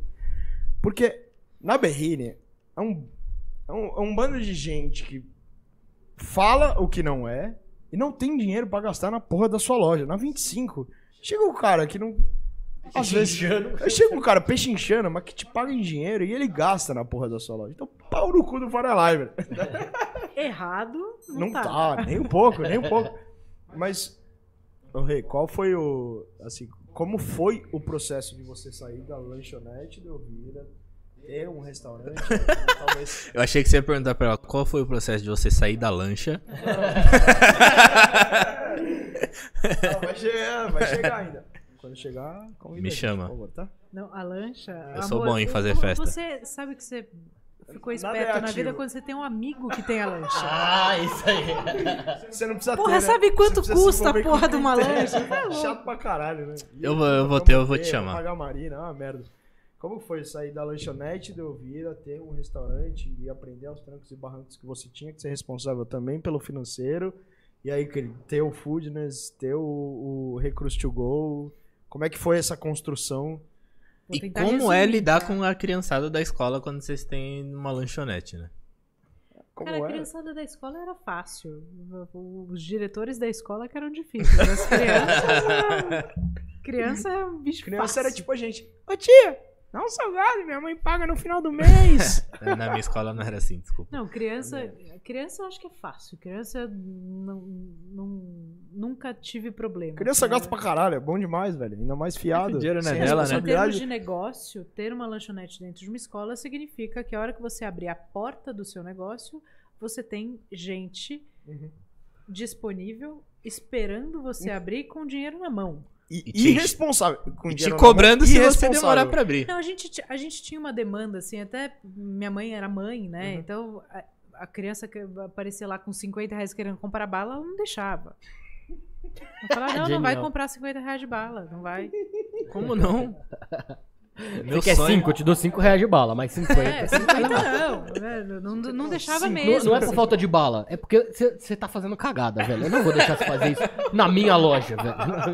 Não, mas e eu faço isso até hoje, eu tava Mas é falando pra legal. vocês. E a galera fala que O- não o tem educação com no- financeira na escola Com o também. negócio de. Ah, quero fazer uma consultoria. Meu negócio fatura 10 mil, quero gastar 50 numa consultoria. Eu falo, não. Não é. Você não precisa disso, você precisa de um outro tipo de atividade. Vamos fazer uma mentoria. Né, eu tava contando um caso real pra vocês. Eu chamei um cliente pra mandar ele embora. Falei, "Ah, não vai ser bom pra você. Você vai gastar um dinheiro, você não vai ver resultado. Eu não vou conseguir trabalhar, ninguém vai ficar feliz. Vamos, eu te devolvo seu dinheiro, vai ficar tudo certo. Enfim, aí ele quis, ele quis fazer de outra maneira e foi muito bacana. Deu tudo muito certo, a gente é parceiro, amigo até hoje. Mas eu não. Porque a grana no final do dia. É né? consequência, velho. Não, e a grana é poeira. Tipo, todo mundo precisa, todo mundo quer, todo mundo. Mas ela é consequência daquilo que você faz. E se você bota a grana primeiro, e eu acho que. Eu tive uma herança de sempre de crescer ouvindo a história. Tipo, precisa ganhar dinheiro, precisa fazer um negócio. E eu ficava com isso, talvez o restaurante, o buffet, não sei o que, nunca tenham ido para um lado de resultado financeiro positivo muito por conta disso, porque a grana sempre foi um, um fardo O que norte, vinha. né? É, eu nunca pensei na grana, mas a grana tava ali, sabe? Sempre, a hora que eu falei, vou fazer um negócio que eu acredito, que eu quero e que vai ser- a grana vai ser uma consequência, de verdade ela foi. Não significa que eu não quero, que eu não sou apegada, que eu não quero ganhar mais, que eu não quero ter uma vida melhor. Mas a hora que se você coloca o dinheiro no lugar certo, né, energeticamente, as coisas mudam muito. Eu acho que Obrigado. Você me dá uma confiança do caralho. Isso- É, mas é, mas de fato, e, e isso é muito real. É, porque, Até- é, até é um porque- pensamento que eu tenho. Até porque, eu Porque, acho que o, cara, curto, o longo prazo ganha muito do curto prazo. Isso daí que você tá falando são pessoas que pensam no curto prazo. Porque, de fato, se ela vende 50 reais de bala, voltando por exemplo da bala, que é um exemplo um bobo, mas que representa muito, meu, ela de fato naquele dia vai faturar mais 50 reais. No próximo dia, muito provavelmente a mãe desse menino vai pegar, dando um exemplo tosco desse menino só. sim. Fala assim, cara, a partir de agora você vai levar lanche. Não, vai chegar E pronto. lá. e- Não, é, ou então Mas- vai brigar e com ela, não mas era nem assim. por isso, era porque só tava errado. Uma Não. criança de 5 anos não pode gastar Ma- 50 Mas, reais em bala. mas no É fim da- isso, do, do dia, é o, dinheiro volta. O dinheiro volta pra você de outra forma. Sim. Quando você é honesta, quando você. Inclusive nesse exemplo que você deu, no fim das contas, foi bom pros dois, porque no- o cara entendeu o que, que era que ia acontecer, ele resolveu bancar é, naquela situação e foi legal. E aí, beleza. É, é, mas se você não é honesto no primeiro, no D0, talvez tivesse sido uma puta experiência ruim. O cara vai lá, liga pros amigos dele e fala: Meu, essa Renata, puta. Puta bosta, velho. Essa semana teve um, um cliente, marido de uma conhecida minha, tal, que queria abrir um restaurante, tal, blá, blá, fez um monte de reunião com a gente, eu passei o orçamento, e aí eu falei, o que, que vocês querem com o restaurante? Né? Porque todo mundo de outro segmento, não, porque a gente quer ter um outro negócio, a gente quer ter uma segurança. Eu falei, com restaurante? Puta equação difícil. Né? Seu estoque estraga em três dias. Restaurante, de fato, não é um, não é um negócio falar, ai, quero ter um segundo negócio para me dar tranquilidade. Não é esse negócio. Eu, Não é. vou, eu, eu vou te questionar isso depois, tá? Não, podemos voltar aí. Mas de fato não é esse negócio. Depois. E aí eu fui falando isso pra ele, essa semana ele me mandou no começo da semana, Rê, a gente desistiu do projeto, eu queria te agradecer e te dizer que eu, sou, eu já gostava do seu trabalho, agora eu sou ainda mais fã.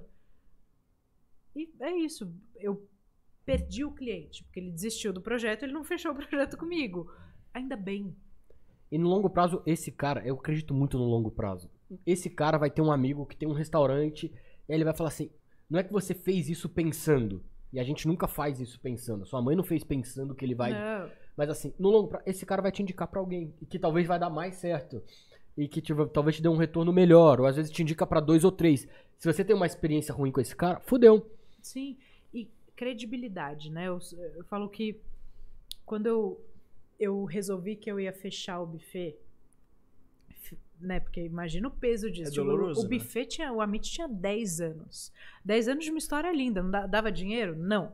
Mas foi uma história linda. A gente fez um monte de aniversário, um monte de casamento, um Fashion Week, a gente fez eh, summit do Facebook, 3 mil pessoas. O que você perguntar de evento, a gente fez. Era uma história linda.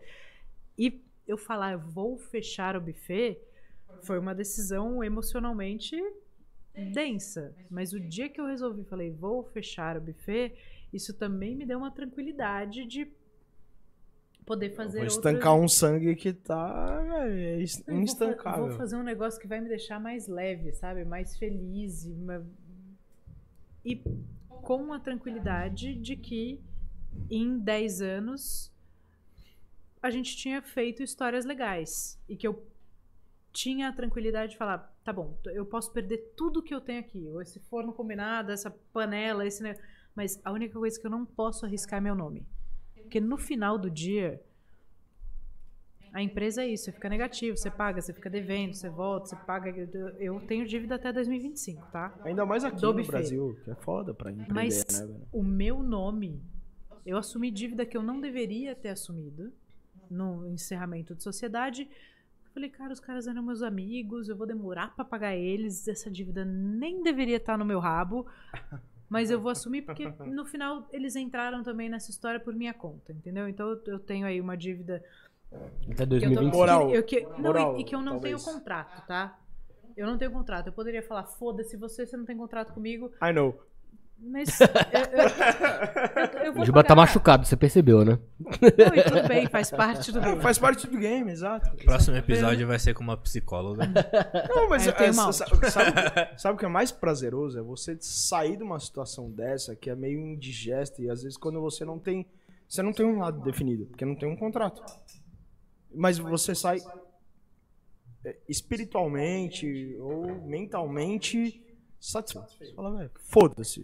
Pra mim é o justo, Sim, é o que eu acredito e você fala, beleza, encerrou, acabou aqui. É injusto ter que fazer pagar a dívida ou ter que sair de uma condição Exato. diferente, mas na boa, eu- eu vou dar muito mais certo ali, tá tudo bem, e Não, segue eu- em frente, eu dei a minha beleza. palavra, eu poderia falar pra ele. Que é o que "Bicho, vale. Sua palavra vale comigo?" tudo. é. É a única coisa que vale. Né? No final do dia, meu nome é a única coisa que eu tenho. A minha fuça é a única coisa que eu tenho. Isso eu não posso arriscar. Ainda mais se você era a cara do negócio, né? Sim, continuo sendo. Porque não- eu falava isso no Amit. Vamos supor, fudeu, a gente, tava, a gente faturou 10 milhões e fechou no negativo. Caralho. Tá? Fatu- eu- por isso que eu- um mantra do Foodness é faturamento não é lucro. Porque a gente, delícia! Faturamento é vaidade, né? Você olha só o faturamento, ó. Você não vê o tamanho do nabo que tá entrando atrás. Uhum. Você só tá olhando na frente. Nossa, tava pra caralho, né? Não, é, você não tá nem. É, fatura. muito rentável. Qualquer É. pessoa que pensa, que se você falar faturei sete dígitos, a pessoa fala, caralho. Tá bom, É quanto eu- custou? Nossa, Foda-se o quanto você sobrou. Você voou. É, exato. Que no final do dia é isso. E, e aí eu, eu olhava pra mim e falava: Bom, o negócio é o seguinte: se essa merda der uma puta bosta, então, buffet, casamento, a gente já contrata um ano pra frente. Quando a gente viu que tinha um monte de dívida, não sei o quê, por erros de administração. Falei: se a gente não entrega qualquer coisa, tipo um casamento que tá pago, eu não entrego, isso é caso de jornal nacional. Quem se fode? O Fantástico tá doidinho pra A esper- sua A carinha. única Esperando uma pessoa historinha dessa. era eu. Porque você dá um Google lá, Amit Buffet, que cara que aparecia? Renata Cruz. A não ser que eu virasse engenheira, que é pouco Botasse uma provável, máscara. ou fosse trabalhar, sei lá, em Bali, treinar macacos. Eu não podia mais trabalhar naquilo que eu sei fazer. Então eu não tenho nem opção de deixar isso estourar. Eu preciso tomar conta disso que eu assumi. Então, eu assumi um monte de dívida que eu poderia ir sozinha, tá? Na hora de dividir a dívida, São outros 500. Me- Eco. a, a dívida tá, tá toda minha, até 2025. É com o Felipe não gosta. É com o Felipe ficar puto. Se você, se você quiser, se você Uma quiser sala eu te branca, indico, né? Mas posso falar? Se você quiser, eu te indico um agiota Tudo online. Não, tá Bom. tudo certo, tá dividido, tá. tá- eu, eu deito a minha cabeça no travesseiro, É um que não, apren- não tem Exato. melhor É um prazer. aprendizado bom, né? Eu, É eu- tipo, é- eu passaria, assim, se eu pudesse voltar atrás com a cabeça que eu tenho hoje. Porque também, hoje olhando, eu sei que tiveram várias escolhas que foram imaturidade, vaidade. Eu podia ter parado antes. Uhum. Tá. Né? Podia ter parado antes, podia ter assumido uma dívida menor. Parado antes, o pós talvez tenha te proporcionado situações que você hoje é, consegue absorver alguma coisa ou não? É, e, e talvez só pra adicionar na Tipo, pergunta do não, Giba. Você Entendi. falar, puta, podia ter parado antes. Mas será que se você tivesse parado antes, hoje, Hoje, é. você conseguiria os mesmos contatos? não, as mesmas- provavelmente não. Acho que é, eu não, tenho, eu não me arrependo de nada. Assim, tudo bem, tem boleto até 2025. Faz Então, parte. Depois eu mando uma fotinho pra vocês. Tem ela no meu computador, que Se tá cabe pago no meu vista. bolso. Mas, mas tem lá os post-its com todas as dívidas que eu tenho que pagar até o final de 2025. Foda-se. Tudo bem. É. Porque se, se eu não tivesse passado por isso, talvez É eu isso não eu tivesse acho. criado foodness. Porque essa minha dor, que assim, vou te falar, Foi tão, quebrar, foi tão grande. quase quebrar, porque a gente de fato não, não veio a esse lugar, mas passar perto disso é, o- é uma dor que eu não indico pra ninguém, assim, e tem esse Deve ser lance desesperador você começar a pegar dívida pra poder comprar as coisas pra sua casa, porque você tá no negativo, é isso. É você falar assim, cara, preciso comprar um, uma carne aqui. Você tá tomando dívida, então é, Não, e- é foda, da... né? Hoje eu falei na mesa, eu almocei com dois grandes amigos meus e eles estavam falando, não, mas o negócio do Pix, não dá pra... Vou diminuir o valor do Pix. Eu falei, tá, mas qual o valor do seu cheque especial? Você diminuiu, se você tiver dinheiro ali, você tá fudido. É. Não, mas você não consegue. Se você estiver no negativo, você não consegue transferir. Eu falei, amor, escuta quem viveu no cheque especial. Se você tem what I'm né, saying. 10 mil reais de cheque especial, você tá menos 3, você pode gastar 7. Assim que funciona. Vale tudo. o banco te dá corda pra você se Ah, enforcar. exato. O, é, o banco é foda. Quanto e eu vivia isso. E o Foodness nasceu e tem o que tem hoje, a gente oferece o que a gente oferece hoje, porque eu fui a Renata que voltava pra casa a pé e falava, bicho, eu não tenho dinheiro pra comprar Coca-Cola. Eu não tinha dinheiro na conta corrente pra comprar uma Coca-Cola na padaria. Dá.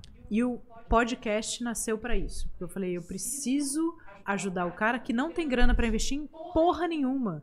Ele tá num momento de vida ali que ele tá absolutamente endividado e que ele não pode. Ah, custa 200 reais o curso, tá? Você precisa ter 200 reais. Ou você precisa ter um cartão que tenha 200 reais de limite, ou você precisa ter um amigo que te pague o curso. Eu tive momentos que eu não tinha nenhum deles. E eu não pedia pra amigo. Talvez meus amigos teriam e me ajudariam com o maior prazer, mas eu não tinha essa grana. Então o podcast nasceu por conta disso. E o podcast não foi uma jogada de marketing, mas até hoje ele é a melhor o Foi o melhor melhor investimento que a gente, porque eu, eu pago pra fazer o podcast. O Foodness é um podcast. O Foodness é uma plataforma de conteúdo de gestão para negócio de alimentação e uma consultoria. Tá. Então a gente tem o podcast, que é gratuito, a gente tem conteúdo Que faz parte do Foodness. faz parte do Foodness. Tá. A gente tem o conteúdo de rede social, que é todo gratuito e que a minha defesa precisa ser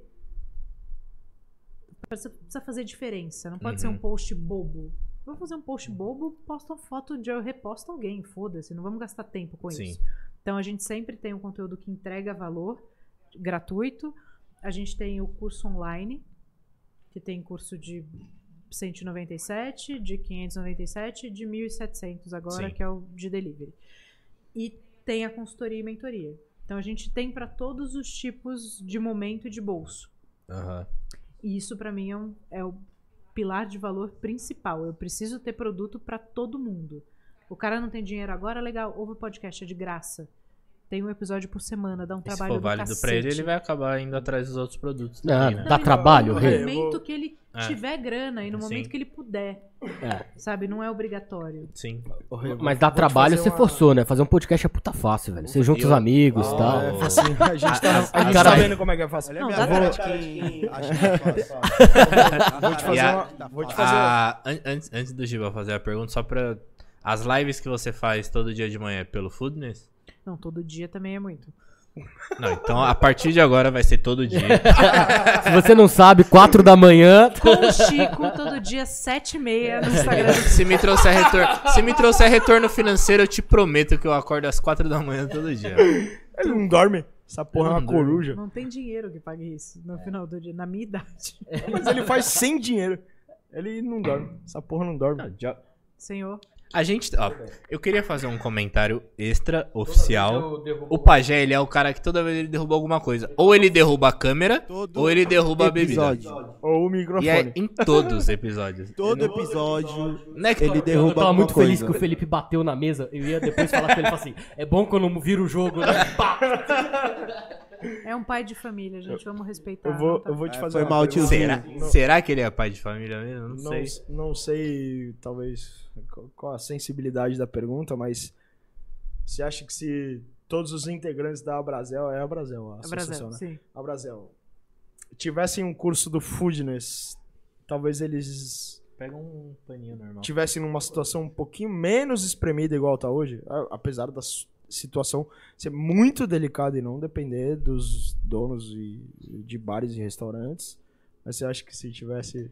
Eu, acho, que- eu não acho que é em relação ao foodness, tá? Porque seria muita Não, mas é um, ti- um tipo de conteúdo, uma formação igual a, a que vocês têm, talvez. De É, gestão. Eu acho que a gente tem, historicamente, 50% dos bares e restaurantes fecham antes do primeiro ano de, de vida. Acho que isso é uma regra geral pra business, né? Na business até mais. É. É, eu não, eu não sei dos outros, eu sei de bares e restaurantes, fecha antes do primeiro ano de vida. Eu não consigo atribuir essa métrica a outra coisa que não seja falta de gestão e excesso de paixão. Tá? Porque o cara. E gastronomia em geral, ninguém abre um restaurante pensando em ficar rico. O cara abre um restaurante para. Pô, você faz um risoto foda, abre um restaurante. E, pelo amor de Deus, faz conta.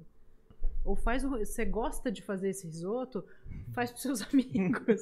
Que a última coisa que você vai fazer é a porra do risoto. Você vai estar preocupado com o valet que porrou o carro do cliente. Você vai ter que ver a goteira. Que... A última coisa, você vai ter O no, Valet é a última coisa no- que eu ia pensar. Olha a primeira coisa que ela pensou. da porra do restaurante, porque a coifa tá incomodando seu vizinho. Você vai estar fazendo mil coisas menos o risoto. Foda. Então você precisa. Só que a gente entra nesse mercado por pura paixão. Né? Quem abre restaurante é um apaixonado por gente, por comida, por bebida, por, por esse momento. E, e realmente é muito envolvente. Se a gente parar 10 pessoas na rua aqui e falar, você gostaria de ter um bar? A não ser que o cara seja. Eu gostaria. Alcoólatra. Não, crente, ele vai te responder não. Não, você não poderia ter um bar. O, o cara é o cara da igreja e ele não Nem bebe, É, ele só fala, quer ter um não- bar? Só vai ele falar, não vai obrigada. querer. é. Mas todas as outras pessoas vão falar, ah, gostaria, óbvio. Uhum. Eu sou advogada, é muito mais legal ter um bar. Eu sou engenheira, é muito mais legal ter um bar. Eu sou pediatra, é muito mais legal. Todo mundo vai querer ter um bar, porque realmente é, é envolvente. Um restaurante, né? Pra quem É envolvente, fora, mas te cobra muito também, né? Porque mas profissões quando ca- comuns, Quando né? o cara vai Profissões- fora não é. Profissões, então, Ninguém profissões pensa isso. teoricamente comuns. Um, pu- publicitário, não, que o publicitário trabalha mais do que tudo. Mas um engenheiro, uma determinada hora do dia, a obra para ali e o cara não tá trabalhando. Um restaurante, o cara trabalha depois do restaurante fechar, trabalha antes do restaurante abrir. Só que o cara só vê isso depois que ele já abriu É, o então. negócio. Ah, Trabalho de fim de semana, feriado, é o dia que dá dinheiro. Porque ele, Os quando ele amigos pensa, dele, ele não você quer consegue ter mais um se reunir bar, você amigos, pensa em né? você sentar E não abre na segunda-feira. Você não que pensa em vantagem. você se fudendo, passando o rodo na pia que estourou. Fala, quer ter um bar? Você fala, puta, tem um bar, um Negroni, hein? Vai com- gente, vou fazer um gelo lindo, já sei que eu vou... É, é sedutor. É, é esse tirando- mesmo o pensamento? Ti- Tirando, tirando o trampo, né, Rei? Não, é porque porque- O, o trampo em si também é pesado. Uma coisa é você cozinhar pros seus amigos, puta, adoro cozinhar. Outra coisa é você cozinhar profissional, porque aí é, é pegada, é pesado, são assim, não sei quantos pratos, aí tem o, o- a hora, aí tem a, a- o que você tem que ter de estoque, porque o estoque não pode acabar. Tem que essa- pensar cardápio, todo- porque Todo certas coisas são bar É um negócio sazonais. de logística, E- e- e é um só- negócio de varejo, é, é um negócio de atendimento ao público. é- são to- é- E é uma estratégia fodida, né? Porque que é um negócio... certas coisas são sazonais, você tem que repensar o Não, cardápio. e é o negócio mais complexo do mundo. E o último, e o último Do parêntese, mundo. Porque foi muito bom. Eu, eu trabalhei com a Rê durante uma semana, acho, duas, sei lá. Ah, eu Como você aguentou Porque- o pajé por duas semanas? Eu escravizava ele. Porque uma moça lá, acho que se machucou, sei lá, não conseguiu ir. E Não, aí, porque eles eram adolescentes, só fazendo merda. Eu catei o Marcelo pra trabalhar. Eu falei, vem você também, Pajé, vai Não, trabalhar. eu- Eu fazia cara, tanta merda que eu eu nem fui mais- chamado. Eu, eu, aguento, eu, eu, aguento, eu aguento o pajé isso. porque são três horas de gravação por semana. Se fosse mais, meu Deus. mas, meu, do céu. eu nunca mais me esqueço. Meu, porque esse parêntese é muito legal, porque, cara, foi um choque na minha vida. A, a Rê falou assim, meu, precisa ralar o parmesão. Eu falei, não, beleza, vamos ralar o parmesão. Aí era, sei lá, não sei quantos quilos que é isso daqui de parmesão, mas, mano, é muito parmesão. E aí eu comecei lá a ralar o parmesão. Ralar, ralar. Mano, meu braço já tava fudido de cansado já. Aí chegou uma moça que trabalhava Esse com ela. parmesão que você tá ralando tava aparecendo outra coisa. Mas é, não, mas depois me de. Assim, Mano, não é possível. Mas a- aí chegou uma mulher e falou assim: Dá licença, eu juro por Deus, um parmesão desse tamanho, eu acho que em cinco minutos a mulher. Cara, é pesado demais o dia a dia. E eu lembro da pressão que a. Ele falou assim: ó, bota o arroz pra esquentar no micro-ondas, ó, mas não pode estar muito quente pra queimar a boca, mas não pode estar muito frio pra ficar no negócio. Beleza. Meu, Me dá a referência, Juro. então, caralho. aí eu botei, eu falei: caralho, velho, será que tá bom? Será que tá ruim? É uma pressão fodida, né? E o micro-ondas você Não, não, o consegue cara tá criar ali um padrão, né? né? E o cara, mas por isso que eu falei, porque parece que você tá trabalhando com a sua paixão, mas ao mesmo tempo é uma pressão diferente de você cozinhar pros seus amigos. que você Não, tem eu trabalho de maluco. cortar. Hoje eu olho, eu eu sento no restaurante e falo. "Se- algum dia eu vestir uma doma de novo e falar, eu vou abrir um restaurante, vocês mandam me prender, que eu não tô bem. Posso fazer uma, uma pergunta em relação a isso? Deve. Vai. Não, é que eu acho que essas coisas, tipo, o quanto você gasta, o quanto você desperdiça, o quanto, o quanto custa aquele alimento pra você servir, a maioria das coisas são quantificáveis e monitoradas, Sim. se tiver uma gestão eficiente. Você não acha que falta a gestão? Porque, Não, assim, eu- eu falta- acho que... Falta gestão com O, certeza. o que eu mas- já tive de, de, assim, de experiência de ver é, algum, alguns bares e restaurantes funcionando é justamente porque não tem a gestão. Porque o resto é quantificável. E aí você tem ali uma taxa mais ou menos de, puta, 50% de custo direto do que você vende. O resto é, cara, é, é o que é, é, é o que é uma, uma, um, um custo fixo, uma infra equipe, que às vezes você se fode porque a equipe 50% falta. você diz de produto? É, de, de produto, é, de custo direto, de produto e, puta, sei lá, uma equipe que seja terceirizada e que não esteja sempre ali. Só- só Se pra- você vendeu, você precisa ter. Se você ali. tiver 50% de custo de insumo mais de equipe, você quebra. Você precisa. Custo fixo de equipe, CMO mais Uhum. Sim, sim, CMV, sim, Prime Cost, Sim, sim. não pode passar de 50%, né? Isso folha, tá? Não Sim, tô falando de, sim, de sim, extra. Sim. Prime Cost não pode. Se você tiver um Prime Cost acima de 50%, sai correndo. Não, acima. Mas o que eu vejo como média é entre 40 e 50. Tá, mas se você tem delivery, por exemplo, que tá comendo 20, 27. Ah, não, não, não, não. Mas, ah, desculpa, desculpa. Mas aí entra imposto e essas taxas de cobrança, cartão, É, Eu, eu não taxa gosto de operacional. falar dessas métricas muito.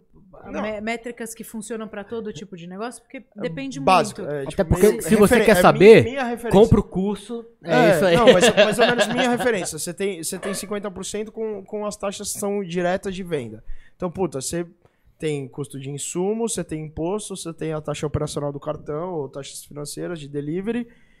Cara, varia entre 40 mais e mão de 50. obra. E, e mão que de é custo obra. Fixo. Aí, mas a mão de obra é custo, custo fixo. Então, tem mas- uma parte que é custo fixo, outra mas parte que é tem- terceirizada. Tá, mas você tá falando Mediante demanda. 50% de margem de contribuição. Então, Sim, você vendeu do seu faturamento, que você tira de variável. variável, exato. CMV mais imposto Uhum. mais taxa 50%, Uhum. tem negócio que quebra. Tem, tem. É isso que eu falo. E é isso que eu falo. Eu já vi muito negócio que tem essa margem, mas mesmo assim fica negativo. E Sim, aí eu acho que é Porque muito isso é uma margem falta de, de gestão. contribuição. Não, tudo bem, mas Não, aí é muito Tem- uma falta mas de gestão. depende, porque assim, de- depende, é muito relativo. Se você tem um serviço caro, Uhum. o que isso significa? Ah, Eu tenho garçom bilíngue, eu tenho uma taça de cristal, eu tenho não sei o quê. Se tiver um- um- uma margem de contribuição de 50%, você vai quebrar. Que Agora- interessante, olha que, olha que legal. Nunca tinha pensado Mas nisso. você não eleva isso no preço? Sim, mas você tá falando de porcentagem. É, percentual. Ah, tudo bem, mas aí você faz. Mas, mas, querendo ou não, o percentual é 50. ma- mas eu acho que no fim das contas, os dois têm um ponto em comum. Que no fim das contas é, é a gestão, tanto é que a, o business da Rê é a consultoria para a Uhum. Gestão. Ou Então, seja, a, a gestão é super importante. Contrata food senão... Não, é, porque no fim das contas, o que, eu acho que, que o- a sua pergunta é legal porque fecha até o ciclo desse negócio do restaurante, que é, cara, restaurante é paixão. Se você não tiver paixão, nem começa, porque também você não vai aguentar. Esse é o, é, é- é o fato. Sim. Mas beleza, não é só paixão. Tem uma caralhada de coisa que você não bota na conta e que você precisa colocar. E aí entra um pouco da consultoria, que é a parte de gestão. Que eu acho que é isso que, É o que tá em tudo que você tá falando, que é racional, né? porque, no, porque senão não fecha a conta. No fim do dia, você vai querer fazer mais coisa, você quer faturar um milhão, 10 milhões, que foi a sua- o, o- o seu negócio, e não dá lucro porque o ego fala mais alto e você não tá fazendo a gestão correta. Não, você né? precisa ter margem, você precisa entender quais são os seus custos, você precisa precificar certo, você precisa ter ficha técnicas. É, é complexo. É um negócio absolutamente complexo. E é, mu- é muita variável, né? Porque você tem um prato X que mano, demanda um pro- tipo de produto. Aí você tem. É. Você tem um milhão de pratos que demandam um tipo de. mano, É chato pra caralho. Aí né, acabou a luz durante a noite. Você chegou de manhã, os freezers Uma- de geladeiras estavam Não, uma porra de um garçom negócio Você perdeu o faltou. seu estoque. Não, a porra de um garçom faltou. Como é que você repõe esse garçom? Sim. Você Tipo, vai lá e serve, irmão. Não, você vai lá e serve. Mas Beleza. se você é o cozinheiro, É, mas se você É, tiver um negócio pequeno. Mas, velho, como é que você mantém, por exemplo, você tem uma rede de restaurantes. Como é Tenho. que você tem uma. Chico's Restaurante. Como é que você tem uma rede que pode Rede? te proporcionar garçons? De restaurante. como é que você te- Obrigado, eu não tenho uma como, rede é, de restaurante. como é que você consegue ter um- uma rede que consegue te proporcionar ga- garçons de imediato, sei lá, pra três restaurantes que faltaram garçom hoje? Mas- mas- é mas- muito foda isso. mas- Mas, o, o que eu queria chegar é, assim, eu acho que muita gente não valoriza, que é a questão do atendimento. Hoje, qualquer, qualquer restaurante ou bar que me fez ser fiel é atendimento. Sim. Ponto. Mas tem muita gente que não valoriza. Tem Não, mas atendimento- ainda, até hoje, você eu vai acho num que é restaurante e vai... 70-30. Atendimento, apesar de eu ser da cozinha, apesar de, né, de eu Uhum. acreditar que o que sai da cozinha encanta, o atendimento é o que faz o cliente voltar. É Se você gente- vai num lugar que a comida é foda, o atendimento é uma bosta, você não, não volta mais. Você vai num lugar que a comida é meia boca, o atendimento é incrível, você fala, vou lá de novo. É o que faz a gente não, não- Já ia falar de um jeito que talvez soasse estranho. Mas a gente, tipo, tem um, o Mate Doce, que é um Mate lugar que a Doce, gente é. frequenta Nossa, muito. ele existe. Você conhece? Ele existe. E ele tá caro hoje. A gente vai Não, lá. Ainda existe? Não, eu vi abrir, amor. Sabe qual, sabe qual é o pior? a- a- Ele tá muito caro. Mas a gente ainda vai lá. Ô, não esquece do José, velho. José, José. obviamente. José de São Bento do Itaim. Esse é, É. o José. Esse é o José, mano. Você é caro, mas você presta um bom atendimento. mas é, é- mas de fato é isso. Tipo, até em um bar, o que faz a gente de fato frequentar um lugar é o atendimento que a gente tem. Mate Doce deve ter muitos outros lugares que tenham o mesmo nível ali em qualidade de comida. Bebida, se for original, vai ser tudo igual em todos os lugares. Que o que a gente mais faz é ir pro bar pra beber, não é pra comer. Comida é só uma desculpa. Comida é só uma desculpa. Mas a gente vai no Mate Doce por conta do Messias. Que é o cara que atende, tipo, Exato. ele não deixa a gente comer o que a gente Você quer. deve conhecer também. É, Se, se vê a cara, você deve conhecer. Você olha pra ele e fala, ah, traz uma pizza de calabresa. Ele fala, não, hoje vocês vão comer uma pizza de mussarela de búfala com agrião. Vai falar, não, não quero. Você vai comer isso hoje. Você come e no final acaba sendo bom porque o cara te traz uma experiência boa. A gente vai, você frequenta o lugar mais pelo cara do que o atendimento te fideliza Não, ao atendimento, lugar, né? Isso é muito É, foda. hospitalidade, é tudo. É. Mas Viu só? e, Tudo- e é isso que eu vejo que. Desde o começo você não- não foi de propósito. Ah, e, e tem uma frase do Steve Jobs É, que ele fala isso, né? Que ele fala Galera, assim, cara, façam você, hotelaria. você não sabe como a sua vida lá na frente vai juntar todas as peças que você tá construindo hoje. Porque ele, ele largou a faculdade, isso daí todo mundo sabe, mas quando ele já... Eu não de- sabia. Ah, não? É, Não. então, ele largou a faculdade. E aí, a minha coordenadora falou pra eu continuar. an- antes dele largar a faculdade, ele falou, meu, tô meio nem aí e tal, eu vou fazer o seguinte, eu vou pegar e vou fazer a curso de caligrafia. Eu caguei, foda-se, vou fazer o curso de caligrafia. E um dos grandes diferenciais do negócio dele, da Apple, que é, que é o primeiro computador que ele fez, o, o, o Mac lá, foi que em vez de ter aquelas letras todas quadradas, ele botou várias letras diferentes, tinha um design diferente, tudo porque na teoria, né, num mundo muito bonito, ele fez isso lá atrás. Ele fala exatamente isso. Ele fala assim: você não sabe o que, você tá fazendo hoje, como isso vai juntar lá na frente, mas vai juntar. E talvez a hotelaria tenha vindo meio que aí, né? Tipo, tudo é hospitalidade isso aí te ajudou a, a ter esse know-how na hora de você falar com todo mundo, né? E tudo isso parece que vem da, cara- da característica pessoal dela também, né? Que é de gostar de lidar Sim, com o e do- público. e do teatro, do esporte, que é o que veio Que tudo antes que ela falou até agora mostra que ela gosta de se aparecer, que ela é a... Mas tem um pouco disso também, né? Não sei se é exatamente gostar de se aparecer, mas é ficar à vontade com essa exposição. Mas eu demorei você, pra aceitar Você também. no meio da sua família, você era essa pessoa que gostava de, tipo, ser o centro das atenções ali, que Tem uma briga, tem uma briga com o Linho aí, né?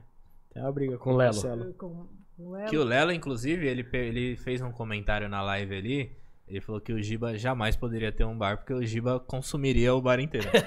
Errado. Errado ele não tá. Mentira! Porque, meu Ô, Lelo, manda um o superchat aí. E o que ele ia arrumar de briga no bar? Não tem ainda. Mas pode Ele fazer um arrumar de pix, Lelo. briga na porra do bar. É, é, características, mas Então, o mas- atendimento do meu bar seria tão bom. Eu, que eu não puta, acho que foda-se. É engraçado. Esse, essa semana passada eu tava na Bahia. Família, assim. Vida chata, hein? Amor, eu decidi na minha Primeiras vida. férias desde de, de não, minhas 15 férias anos. Não, não, foram em férias janeiro, mas eu- janeiro, eu, eu caralho. decidi que de tempos em tempos eu vou dar uma fugida 10 dias. Mas é bom porque eu caralho. trabalho muito, eu tô o tempo todo trabalhando, então pra mim é importante. Mas eu tava na Bahia e aí a gente, aniversário da minha melhor amiga, tinha uma fulana que era amiga da cunhada dela que tava lá. E que é tipo a personalidade de Salvador, não sei o que. Eu não sabia nem quem era Chama a. Ivete Sangalo. Ma- mas, mora em- mas mora embaixo da Ivete. Beleza. Mas, enfim, uma pessoa queridíssima, mas ela chegou lá e eu dei boa noite e tal. E eu acho que eu sou super fofa. Eu falei, oi, tudo bem? Blá, blá, blá. E aí, corta, dias depois ela falou: quando eu cheguei na festa, você não me deu moral nenhuma. Você foi a única pessoa que não me deu moral. Eu falei, eu? De jeito nenhum. Ela falou: não, você não me deu moral nenhuma. Eu precisei conquistar a sua confiança.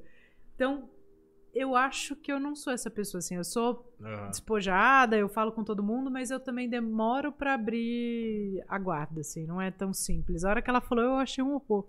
Falei, como assim? Eu te tratei mal? Ela falou, não, de jeito nenhum, mas você não me deu confiança. Eu precisei conquistar você no. Você não acha que é isso que faz a diferença? Cara, não sei se é necessariamente isso que faz a diferença, mas no caso dela. Mas tipo, por uma conexão ela, ela, verdadeira. ela tá se ligado? botou, tipo, vá, é, filha da puta. Mas isso, Então mas eu isso, mas te isso é legal, porque você caralho. conhece pessoas com um status muito grande. E, Sim, eu não sabia quem ela era. Ela é, tipo, incrível, uma mulher incrível. Foi a maior RP de Nova York, é uma, um maior RP de Salvador. E você Mas- mas deu um quando você conheceu- caguei. E eu, e eu não achei que eu. Ela falou que eu dei, mas eu não achei que eu dei. Ela é muito, ela é muito eu, né? Eu Não, mas, mas tava- só É uma isso um pouco pergunta. que a gente tava falando da amizade, de ser verdadeiro. É. Fala, velho, eu não te conheço, por que, eu vou tá- te, Não, te eu dar fui uma com a cara dela, eu não tinha achado nada errado. porque mas se eu não tivesse tipo. Mas é, é a questão do tipo, não te conheço, velho. Eu não vou fingir que eu sou sua melhor amiga. então. Mas- Eu, eu passei, Quando a conexão é por isso- verdadeira, é meio assim. Você fala, velho, eu não te conheço. É. Oi, tchau, Não, tudo e bem? Tem, e tem estágios, né? O aniversário da Márcia, que foi esse que eu fui viajar com ela. Até se Márcia, tive- Márcia sempre assiste as coisas. Se tiver. Não, ela já tá dormindo. Alô, Márcia. Márcia. Ela assiste depois. segue a gente. Vai, A vai gente no inscreve no YouTube. canal, a Márcia. gente é amiga há muitos anos, mas a gente tá muito mais próxima desde a pandemia, até porque ela e o marido dela, grandes amigos de longa data, foram os caras que, tipo, Rê, você mora sozinha e você tá perto da gente, então gruda aqui. Eles eram as pessoas que eu Que via. legal. Né, eu, eu via pouco meu irmão e, e muito eles, assim, eram as pessoas que eu via durante a pandemia. E estabeleceu-se uma outra relação. E aí foi aniversário dela, eu fiz, né, eu gosto de escrever, e tal, eu fiz uma carta, vá. E aí eu separei todos os textos dos últimos anos. Se vocês olharem no meu Instagram, todos os meus melhores amigos, meus irmãos têm textos no- nos aniversários deles. E aí eu peguei os, os textos Meu dos Deus últimos sete anos de aniversário dela. E é uma escreve super bem, é muito e é uma legal. Crescente. Isso é muito bonito. Eu mostrei pra ela, falei, olha que, olha que louco, mano. Isso aqui, ó, foi 2015, 2016, 2017, 2018, ah, e essa hoje ela falou, "Ah, que lindo, vamos, vamos fazer um álbum, vamos fazer um negócio. Porque é isso, né? A relação vai crescendo também. Apesar de já ser muito amiga, de já ser muito próxima, a gente teve um, um crescente. É, Mas- mas deixa eu te passei perguntar por uma coisa. Eu espero um texto no meu próximo aniversário, tá? Tá, mas eu preciso fazer xixi, Eu vou também. fazer. Vai lá. Quantos- Eu passei, eu passei por uma situação idêntica que ela passou com essa pessoa em Salvador, quando eu tava lá em Jericoacoara. Qual pessoa uma mesmo? direct pra mim. Aí eu tô lá tal. Aí a garota olhou e ela falou: Mano, você deve ser um puta cuzão. Falei, por quê? Ela falou, porque você me deu uma patada. A primeira fala que você olhou pra mim e soltou foi uma puta patada. Eu falei, o que eu falei, mano? Aí eu fiquei, tipo, tentando recordar, né? Porque foi um período meio alcoólico pra mim. Tava um pouco embriagado. Não variar. beba. Hashtag Beber é padrão. Faz mal. Isso daqui é Ó, só, só pra vocês perceberem uma coisa. O único que não tá bebendo é o mais inteligente, que tá ali, ó. Na parte de TI, é o cara que tá ali fazendo as coisas acontecerem. E não é lança na lata de Red Bull. né? Tava muito parecido. aí, aí, aí, aí se liga, ela olhou, ela pegou e falei, mas por que, que eu fui grosso? Ela pegou e falou, mano, você chegou no rolê, aí tipo, os caras que eu tinha conhecido um, dois dias antes tinham falado de mim pra ela e tal, que tinha me conhecido lá. Aí todo mundo falando bem pra caralho de você, que você é mó gente boa. Aí você chegou, eu olhei e falei, mano, todo mundo falou que você é muito gente boa. Aí eu olhei pra cara dela e falei, não, mas se fosse pra falar mal, você não ia estar me falando aqui agora também, né? Só que, tipo, foi um jeito, uma piadinha pra descontrair. Ela olhou e falou, mano, a patada que você me dá. Eu falei, não, eu só tava brincando. pra mim, eu só tava brincando, porra. Vamos- Vamos dar ali pra não tomar ali, cara. Mas eu Não, tenho. Mas eu sou um cara fofo. Sou aquariano, sou muito fofo. Ô, vocês são muito do signo, velho. Eu, Eu não nunca fico nem. Eu cago pra signo, é que o Felipe, tudo pra ele é que eu sou chama- aquariano. Eu não sei é- nem o que significa. É, é que é meio não. místico, tá Eu não ligado? sei nada. Mas, mas deixa Eu nem per- acredito em signo, pra falar a verdade. Mas deixa eu te perguntar Eu uma coisa. Rick, que eu tô querendo te perguntar faz tempo. Chora. Que é o seguinte. Meu, em algum momento Você da teve sua vida, 26 anos pra você perguntar e não começou perguntou até a hoje. conhecer pessoas bem famosas. Com status bom e tudo mais. Hoje tá me conhecendo. Sim. É. Tá elevando muito O patamar. o meu network. É, porque eu não me abro pra qualquer um. Meu. Não, todos nós. Ela tá Isso. super bem Não, conectada. eu só vim por causa disso, porque, veja. É. É. E aí, meu, como é que foi quando você começou a se relacionar com essas pessoas que você olhava e imagino que você admirava de certa forma? Você conseguiu ser natural, você conseguiu ser a Rê, que é a Rê, você começou sendo uma pessoa mais. Ai meu Deus, é uma pessoa diferente aqui, que é meu ídolo ou minha ídola, sei lá, e enfim. Cara, acho que não. E sim, eu tenho, eu tenho amigas que têm o status de famosidade, amigos. Elas são solteiras? Não. Só, Nossa só, uma dúvida. É que às vezes surge essa dúvida. assim. Mas assim que eu conhecer uma pessoa solteira, eu vou te ligar, Chico. Promete? Eu prometo. Obrigado. E eu não sei nem como, assim, porque até porque elas são de segmentos absolutamente distintos. Não foi do mesmo lugar. E eu acho que também eu acabei ficando amiga porque isso não é importante pra mim. Sabe? Porque o que eu te falei de amizade é pra mim abrir no olho. E eu tive afinidade. Eu posso falar da Luísa Posse. Porra, cantora, não sei o quê. pra caralho. Pra caralho. Minha, minha amiga, eu sou É pouco foda. A mulher é pouco foda. não, e a minha amiga, amiga, amiga, amiga, amiga. Eu sei, você falou do filho dela. Sim, então, Luca. E eu nunca coloquei nessa caixinha, sabe? Tipo, eu sabia quem era, já tinha ido no show, blá, blá, não é que eu não conhecia. Mas nunca ocupou esse lugar de tipo, ai, a Luísa cantora. A Luísa, tipo, Luísa, amiga da Camila, que foi quem me apresentou, sentou na mesa e a gente contou. Mas no primeiro minuto você não botou isso na sua cabeça. Desde o primeiro minuto foi foda-se. E talvez por isso que tenha é, virado não é amiga. né? Foda-se, é tipo, legal. Mas não. É que realmente eu não acho que isso é o mais importante, sabe? Eu acho que se ela fosse uma ah, famosa escrota, eu ia levantar e ir embora. Porque, ah, é famosa, foda-se. Mas é porque ela é uma pessoa legal. E ela é uma pessoa legal, a gente se conectou, a gente tinha várias afinidades, a gente, bom, tinha amiga há quase 10 anos.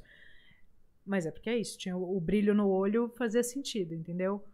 E eu acho que do lado do famoso é a pior parte, né? Porque ele deve ter gente ali que é sim pra tudo, bajulando ele o dia Sim, inteiro, que aí não, chega e que uma não fala a verdade. Todo mundo que, chega é mais uma pessoa pra ele. Pra ele se conectar de fato com uma pessoa, tem que ter alguma coisa de fato que seja relevante, né? E que talvez seja isso. Por isso que eu perguntei, porque a maioria das pessoas. é, eu não me incluo muito nisso. Às vezes eu me incluo. Sempre dou exemplo de mim. Se você é famoso, se você não é. Tanto é que o nosso podcast aqui, a ideia do nosso podcast é: eu quero trazer o presidente da república, que pode ser qualquer um que seja, Mas eu quero trazer O Bolsonaro o não. cara da manutenção, velho. Eu quero trazer todo Bolsonaro mundo. a entendeu? gente não vai trazer a lugar nenhum. Eu traria. Mano, Cara, eu, eu, eu- traria, eu- traria ideia- só pra ver o parquinho pegar fogo. Acho Ia- ia que, ser bom. sei lá. Mas, assim, pra mim, cara, foda-se. E eu acho que a maioria das pessoas não é assim. E eu acho que por isso que você construiu essa amizade com uma galera, porque você não vê isso como. Ah, puta, o cara tá acima de mim. Sabe assim, essa imagem que às vezes a gente tem? Você nunca construiu isso na sua cabeça e acho que isso que talvez. Pelo que eu entendi, né? Você nunca construiu isso na sua cabeça e acho que isso que talvez tenha te permitido. Não, porque eu já conheci muita gente famosa que era escrota e que não virou minha amiga. Até porque bajulação. Fala- entre fala o nome de uma. Já é uma coisa chata, né?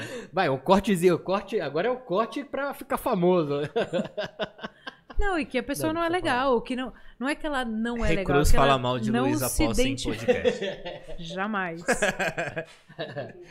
Jamais. Essa, essa daí é o corte bom, né? Bota isso na thumb, que é você que falou, que nem foi ela, e bota lá na página, pô. marca ela, né? Mas aí a gente tem que trazer ela. Vamos trazer. Vamos trazer. Mas, cara, que legal. Que legal. E eu acho que deve ter sido uma experiência muito, muito foda. E aí, a última pergunta em relação a essa parte da sua carreira que eu acho que é muito interessante, que é uma parte você foi apaixonado por gastronomia. Sim. Que era a sua paixão e tudo mais. E quando a gente tava falando há poucos minutos atrás, você falou, meu, não me vejo mais como uma doma.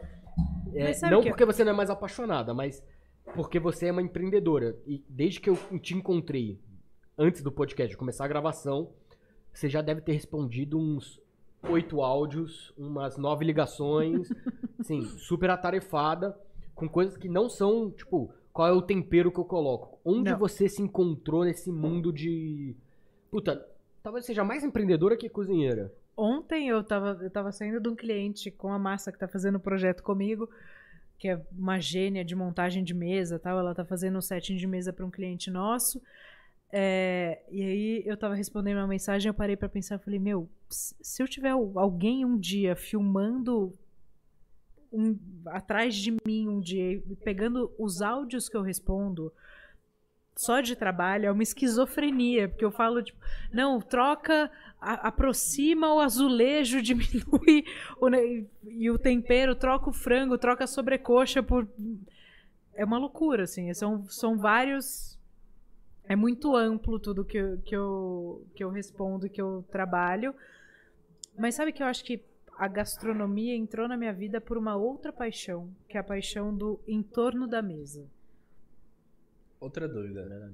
Quando você faz gastronomia, você aprende a parte do business por trás de um restaurante muito também? pouco. Muito, muito pouco. Não, muito pouco, quase nada. Mas Na existe verdade- uma Na especialização. verdade, nada. Você Na- aprende na de verdade- business em faculdade, qualquer uma, nada. Aham. Né? Não é de gastronomia. Na É, faculdade de é engenharia, você você ser aprende um muito pouco de business. Faço faculdade Talvez de só a medicina. administração que você tenha business como um chave do, do negócio, né? Sob outro prisma, talvez, também, entendeu? Sem dúvida. Não E é aí- sobre e aí- empreendedorismo, É. é, E aí, depois de formado, você tem uma opção de se especializar nisso? Não. Não? Não, técnica nesse sentido, não. Acho que a vida te, te, te vai te ensinando. Você contrata uma consultoria para diminuir sua curva de aprendizado. Aham. é, você se relaciona, né? Faz networking, troca com pessoas. Enfim, é, acho que até isso o que o Foodness tem vontade de fazer. A gente está para lançar uma plataforma de assinatura, tipo um Netflix de conteúdo de gestão, onde eu quero o meu maior asset dentro disso é aproximar empreendedores que tenham o mesmo tipo e o mesmo tamanho de negócio. Aham. Que as pessoas não se conhecem Sim. elas têm problemas iguais, não, é- não são nem similares, são absolutamente iguais e elas não conseguem acessar umas às outras. Então a gente quer criar esse pó, esse hub onde as pessoas se conectam.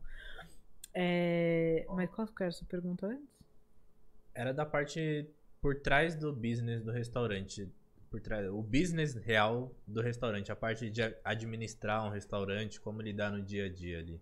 É que ele, ele tinha perguntado se isso daí era aprendizado na faculdade ou É, se não. isso faz parte do Não, curso. você isso- tava falando que as não. faculdades de e no gastronomia fim das não- contas, não- você não poderia ensinam. fazer, É. você aprende um pouco e tudo mais.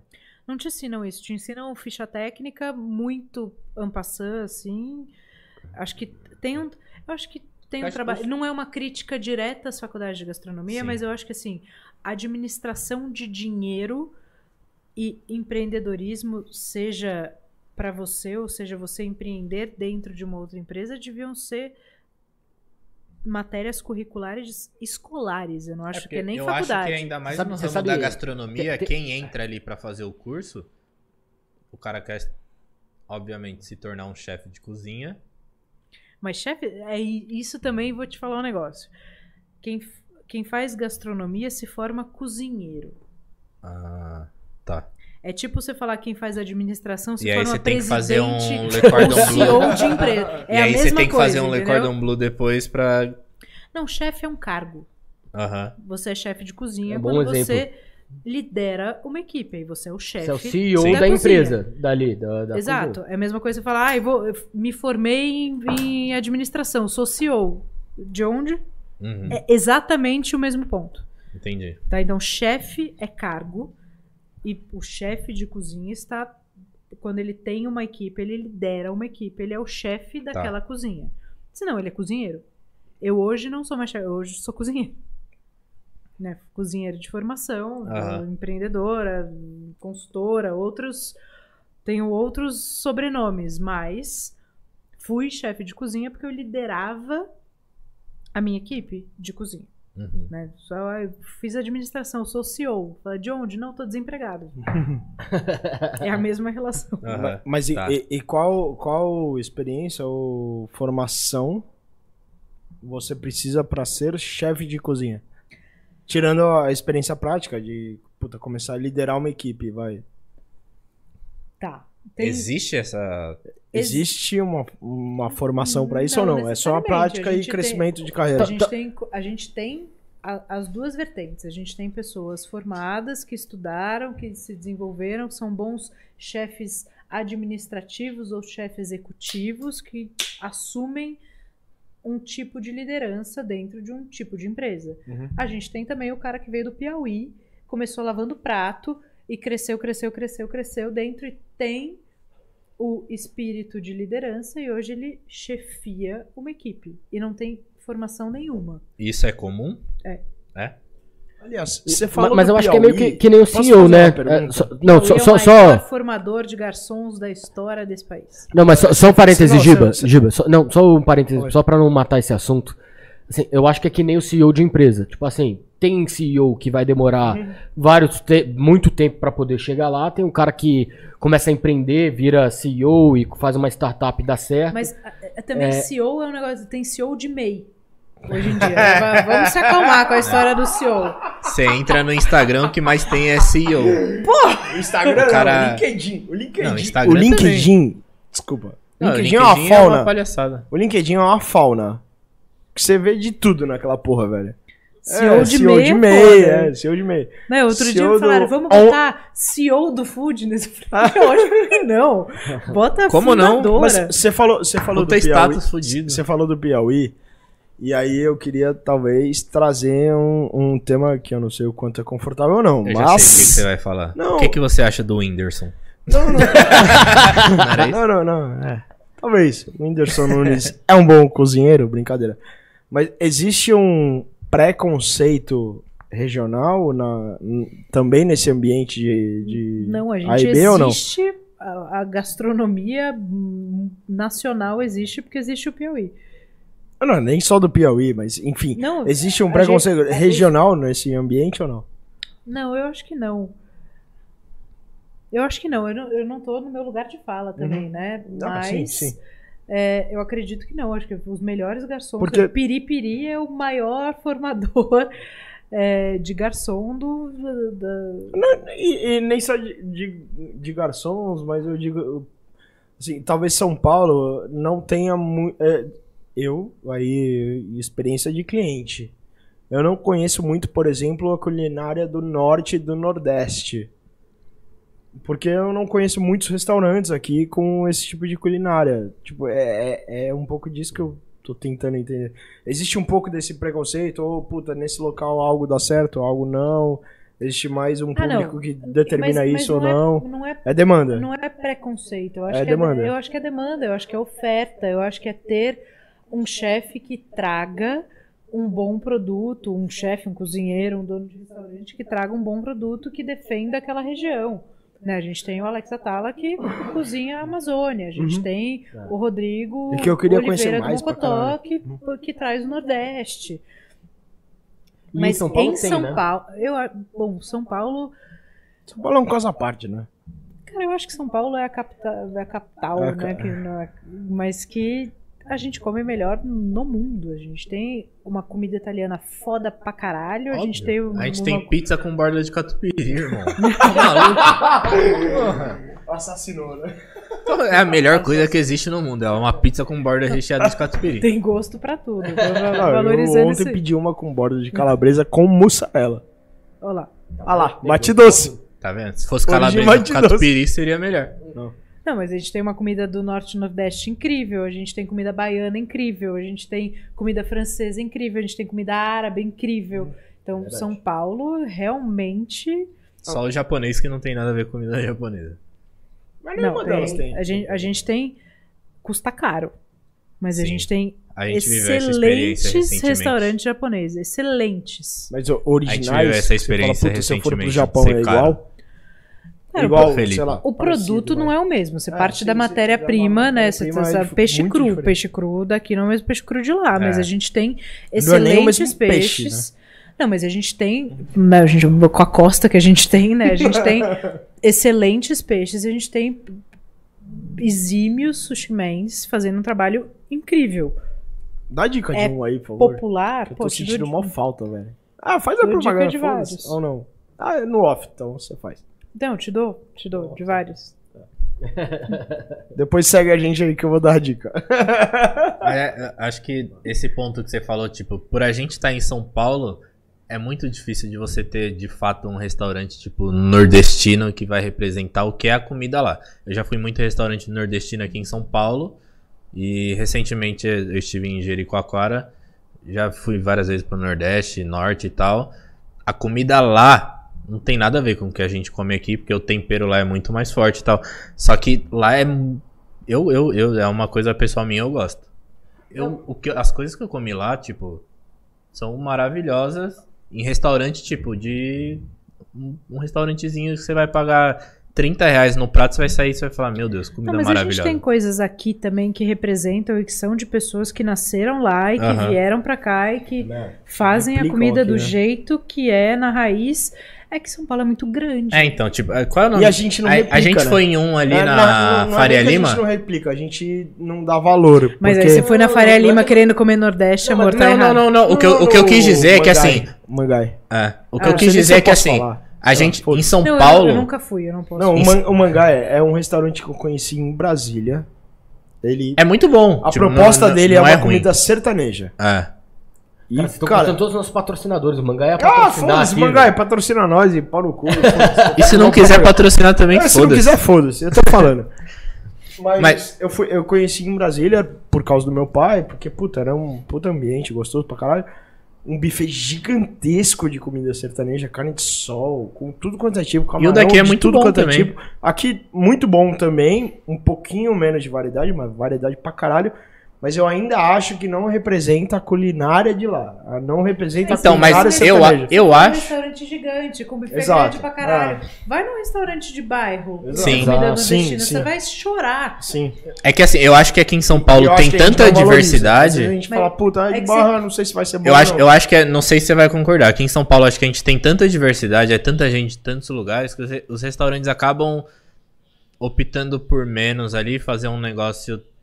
Óbvio, trazer um pouco da culinária, mas não tão forte, não tão igual pra não perder cliente, pra qualquer um poder comer no lugar ali e tal, do que, tipo, a culinária nordestina tem um tempero muito forte. Aí os caras fazerem exatamente igual e perder a clientela, sabe? Eu Que Mas acho é que, acho que depende do lugar que você tá indo. Um lugar grande como esse precisa fazer um tipo de comida que atenda uma Que grande atenda uma massa grande- pra ele é. se sustentar. Sim, esse é meu pensamento. Não tá certo nem errado. É um estilo de. Sim. Ele bota um- uma defesa lá, Ele um label, mas ele se adapta ao que ele precisa. Ao que ele quer, ao Agora, público-alvo. não dá pra gente dizer que em São Paulo não tem uma comida nordestina maravilhosa, porque tem. Não, tem- uma e vez eu assim, fui num, raiz. num Não, restaurante baiano. Não, então, mas, mas posso Hum, falar, Gibinha? bom pra caralho. E, assim, eu acho que tudo que vocês estão falando, os, os restaurantes core, que talvez a gente ande, sendo meio desconhecido, que a gente não pesquisa muito a fundo, talvez tenha exatamente isso que o Chico falou. Por quê? Deve atender pessoas mais parecidas com a gente, que não é tão adequado para o paladar do norte, ou do nordeste, Uhum. ou do centro-oeste, ou do sul, porque cada região acho que tem uma culinária um pouco específica. Mas existem restaurantes de nicho. Então acho que isso daí é. é... Não entendi. falando. É que É que a gente tem pergunta dos Ah, telespectadores temos perguntas hoje. da Ah, audiência. cara. Então, então vai ser muito mais legal. Então beleza, vou ler aqui É agressiva a pergunta. Chama Mas é isso. Ah, se for agressivo, Mas eu é sei que que você sabe tirar dizer. Se for, letra. se, for, se for agressiva, Quanto mais Existem agressiva, as duas. eu, Pode te, eu tenho. eu, já, tenho- já me criticaram porque eu fico, às vezes, bajulando o convidado. Mas eu tô feliz Bom, pra caralho se você de não me aqui. bajular, Eu eu... tô Mas feliz pra caralho de ter aqui. Mas você não tá entendendo, ele só quer cupom de desconto pra restaurantes. Ele, É, cara. o Gilberto tem tudo. eu Não é Ó. nem cupom, eu dou de graça. Então vou- vou fazer as perguntas aqui que mandaram. É, o André Santana me perguntou aqui, ó. Como vocês acham que os donos do restaurante é, deveriam fazer para recuperar os prejuízos deixados pela pandemia? Foi essa a pergunta dele. O que, que você acha que deve fazer? Puta, pandemia, fudeu, entrou, o cara começou a tomar um preju que não tinha antes. Como é que ele vai readequar as contas dele? Talvez, eu sei que a pergunta é muito complexa para uma resposta simples, mas assim, de forma geral, você Eu deve ter recebido várias consultorias desse tipo, inclusive. É, consultoria não necessariamente, mas eu acho que a gente tem que rever o negócio, tá? Porque a pandemia trouxe outra realidade, foi muito dura para muitos negócios, gente que tinha caixas bem estruturados sangraram. Eu acho que agora a gente tem que rever e estar aberto a se adaptar, porque o que funcionava antes pode não funcionar mais. Então acho que a gente tem que estar aberto e disponível para isso. É, Acho que o melhor jeito de recuperar ou de, de tentar reverter essa situação é estar disponível ao novo. Assim, são novos, novos hábitos, são novas formas de consumo e muitos negócios vão ter que se readaptar. E uma coisa falando do aspecto financeiro, Posso, que dar é- um, um, Pode, uma não, mas, opinião? não, mas ainda nesse assunto. Falando É, do aspecto também, também, financeiro aqui, que é a minha região, né? Que, que eu trabalho um pouquinho mais, eu acho que é também saber controlar, primeiro, na parte de gestão, o seu fluxo de caixa, então saber qual que é o momento que você pode investir, qual que é o momento que talvez você tenha que comprar um pouco com menos, o seu estoque talvez não tenha que ser tão alto quanto era antes. O seu estoque tem Tu- que ser perto do zero. Tudo sempre. isso tem que ser muito equilibrado, né? Assim, pra você poder. Porque antes você vendia 100 pratos, talvez agora você tenha tá vendendo 20. Talvez você não precise de tantos garçons, tudo isso é importante. E saber controlar a dívida. Então, fazer uma dívida ali que você vai conseguir pagar mais pro longo prazo, porque muito provavelmente essa pessoa que fez a pergunta, ela tá endividada. Então, hoje existem formas de financiamento mais de longo prazo, para o cara poder se ter, ter tempo para poder se reestruturar, passar por essa adaptação que você tá falando e conseguir pagar aos poucos, de repente, tendo uma dívida, sei lá, até 2025, por exemplo. Filha da Assim, puta, eu não né, velho? recomendo pra ninguém. Mas, Eu em, posso- contra- posso mas dar em contrapartida também veio o delivery que veio forte pra maioria dos restaurantes, né? Mas delivery é outro negócio. É outro business. Não é, É outro- não é botar comida na caixa. Posso, posso Não. dar minha opinião em relação a isso, velho? Que eu acho outro que assim. negócio são outras métricas, é outro cardápio. Você faz um risoto que você serve no, no, Aham. no à la carte na mesa. O ponto do arroz do risoto pro delivery é outro, ou a quantidade de caldo que você bota é outra. Porque a quanti- na teoria ele vai cozinhando ali no caminho até chegar no cliente, né? Delivery, a, gente famosa batata um frita murcha, de né? Delivery É. agora porque é isso. Delivery é outro bicho. Você tem a mesma cozinha, solta o delivery e atendimento na sala. Aham. São dois, é ponto de massa diferente, é ponto de carne diferente, a quantidade de produto diferente. No delivery você tem a taxa do aplicativo que é diferente. Então, se você lidar com, ah, eu tenho a mesma coisa, eu só boto na caixa e mando, É, eu, eu coloquei o delivery em pauta porque eu acho que é a primeira solução que veio na cabeça de dono de restaurante ali quando. Delivery é Pum, mandatório. você, tem, é. você tem que fechar seu restaurante agora porque você não tem mais público. E o que a primeira saída que Mas- você vê é o delivery, né? Mas eu acho que, velho, o delivery, ele, ele era uma saída antes. Hoje, querendo ou não, você pode funcionar, velho, Não, sei lá, hoje. 11, 12. Hoje, hoje, mas imagina que você tá Não, não, funcionamento não, normal ali do seu restaurante e do nada você não tem mais público, você tem que Eu acho que manter de delivery- alguma forma. O Alex Atala falou isso numa live que a gente fez no domingo. Ele falou: 60% do meu faturamento hoje vem do delivery. O Alex Atala. A gente tá falando Houve, de houve nenhuma outra uma, pessoa no planeta. houve uma O cara, o adaptação cara, de o cara consumo. leve, né? Assim, vamos falar de um. É. Quem Vamos é? ou vamos, menos é, vamos falar eu de um fiz uma cara live com qualquer. ele no domingo porque eu sou abusada. Houve- Quem é uma- Atala? Aí, tá Houve uma... Foi uma live, tá no IGTV do Foodness. Então, Qual é- se qual é- quiser houve assistir, Qual é o Instagram consumo. do Foodness? Arroba Somos Foodness. Arroba Somos Foodness, você vai ter essa Arroba live somos na íntegra com Foodness. ninguém mais, ninguém menos que Alex Atala. Só. Mas eu, Só. eu acho que houve uma, uma adaptação de consumo e que hoje tem. Eu acho que eu, eu vejo certos estabelecimentos ainda questionando, igual. Como é que chama o cara? André Santana. André Santana. Fez Por acaso é meu amigo. Ah, é? Alô, Magrão, obrigado pela mochila, viu? Salve, Magrão. Ela Firmeza? me ajudou em muitas coisas. Fiz muita história com ela Ah, no salve, Magrão, Peru, firmeza. na Bolívia, no Chile. Ô, Magrão, E seu, sua, sua, sua lembrancinha tá comigo lá em casa ainda pra gente devolver. Eu não sei se você tá esperando ainda o mercado recuperar, é, principalmente esse de bares e restaurantes, vou tipo começar a abrir final da tarde e fechar no final da madrugada, velho, mas tem muitas pessoas também que se identificaram com o perfil de, de, de sair, de ir para um bar ou para um restaurante no começo da tarde e voltar no começo da noite ou no começo da madrugada. Esse perfil vai continuar. Tá ligado? E, e, e para alguns lugares, o, o tempo de funcionamento é igual. Antes o cara começava às 6 e ia até às 4 da manhã. Hoje o cara começa às 11, meio-dia, sei lá, e vai até às 9 e semana que vem até às 11 da noite. E tem muita gente que gostou desse perfil de consumo. Sim, É- é- consumir cedo. Sabe- Consumir sabe- cedo, voltar pra casa cedo, o cara é o- sai, bebe, bebe cedo, o cara Sabe começa qual é entra no que a Rê falou, que é Exato. adaptação. Então, é- é, então você precisa. antes, É, é Então você Sabe- precisa é se meu ponto? readaptar e não só ficar se questionando sobre os impactos da pandemia e, velho, como é que você espera pra voltar ao que você era antes? Não, você tem que entender o perfil do seu público. Tá ligado? Que é, é- acho que isso falta muito ainda. Velho, joga uma pesquisa, a hora que você, hora que, independente do tempo de funcionamento que você tem do seu bar ou do seu restaurante, Começa a pesquisar qual que é o perfil, qual que é o gosto do seu público hoje. Porque a pandemia mudou o gosto de muita gente. Então começa a pesquisar qual que é o perfil do seu público hoje, porque ele vai ser o perfil do seu público daqui pra frente, independente de pandemia ou não. Falou muito bem, mas o Magrão não tem restaurante.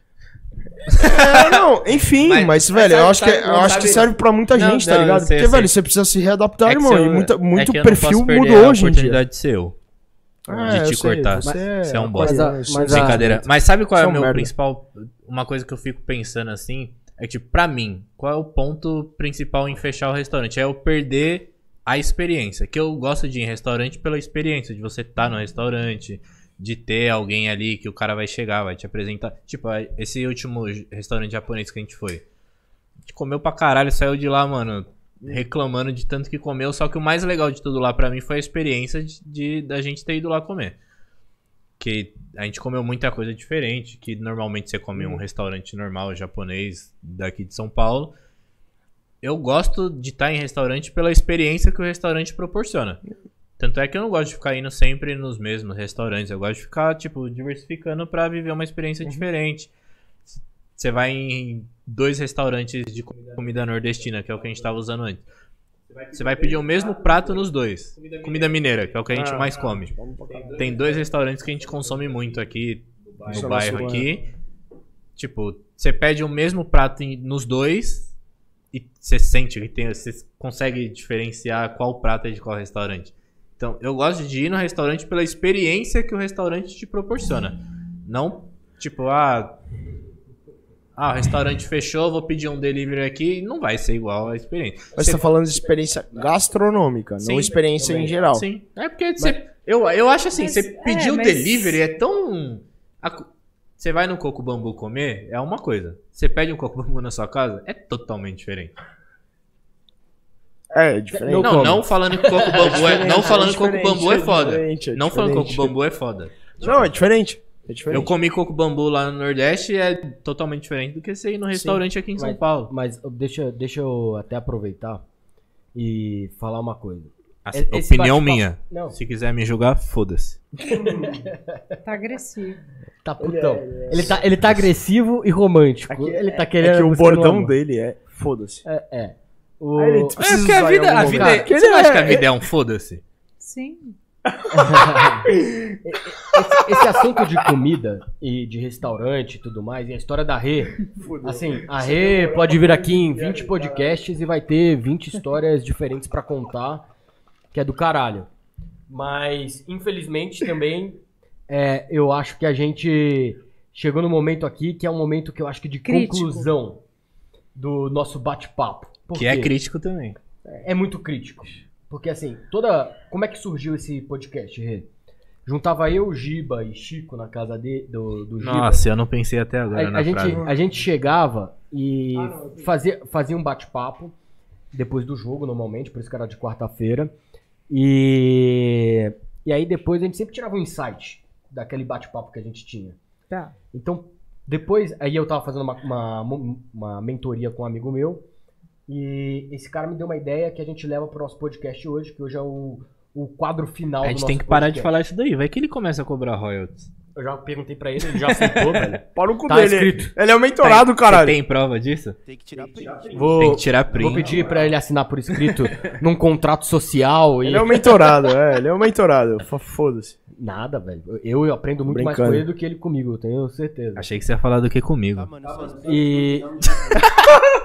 Eu A amo culpa o não foi Felipe. minha, velho. Porra. Eu Agora a culpa não Ó, foi minha. Você não briga com o Felipe, por favor. E- Cala a boca, Chico. Então, assim, a gente sempre tira esse insight. E qual que é a, a Felipe dinâmica quer aqui? dormir, pelo amor de Deus. É. Não É. é, ele é muito prolixo, cara.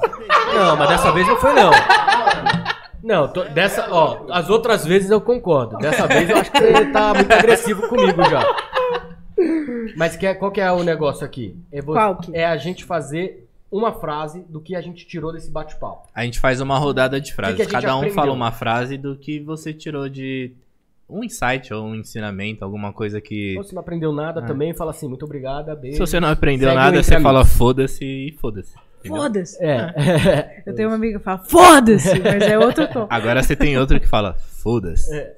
Em outro tom.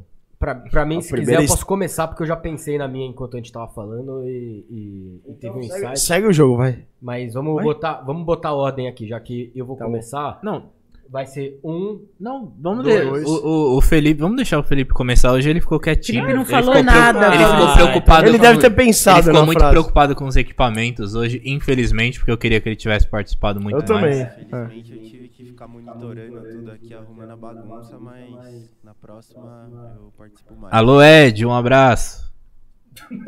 Os caras- Eu não tô nem ouvindo. Sou eu?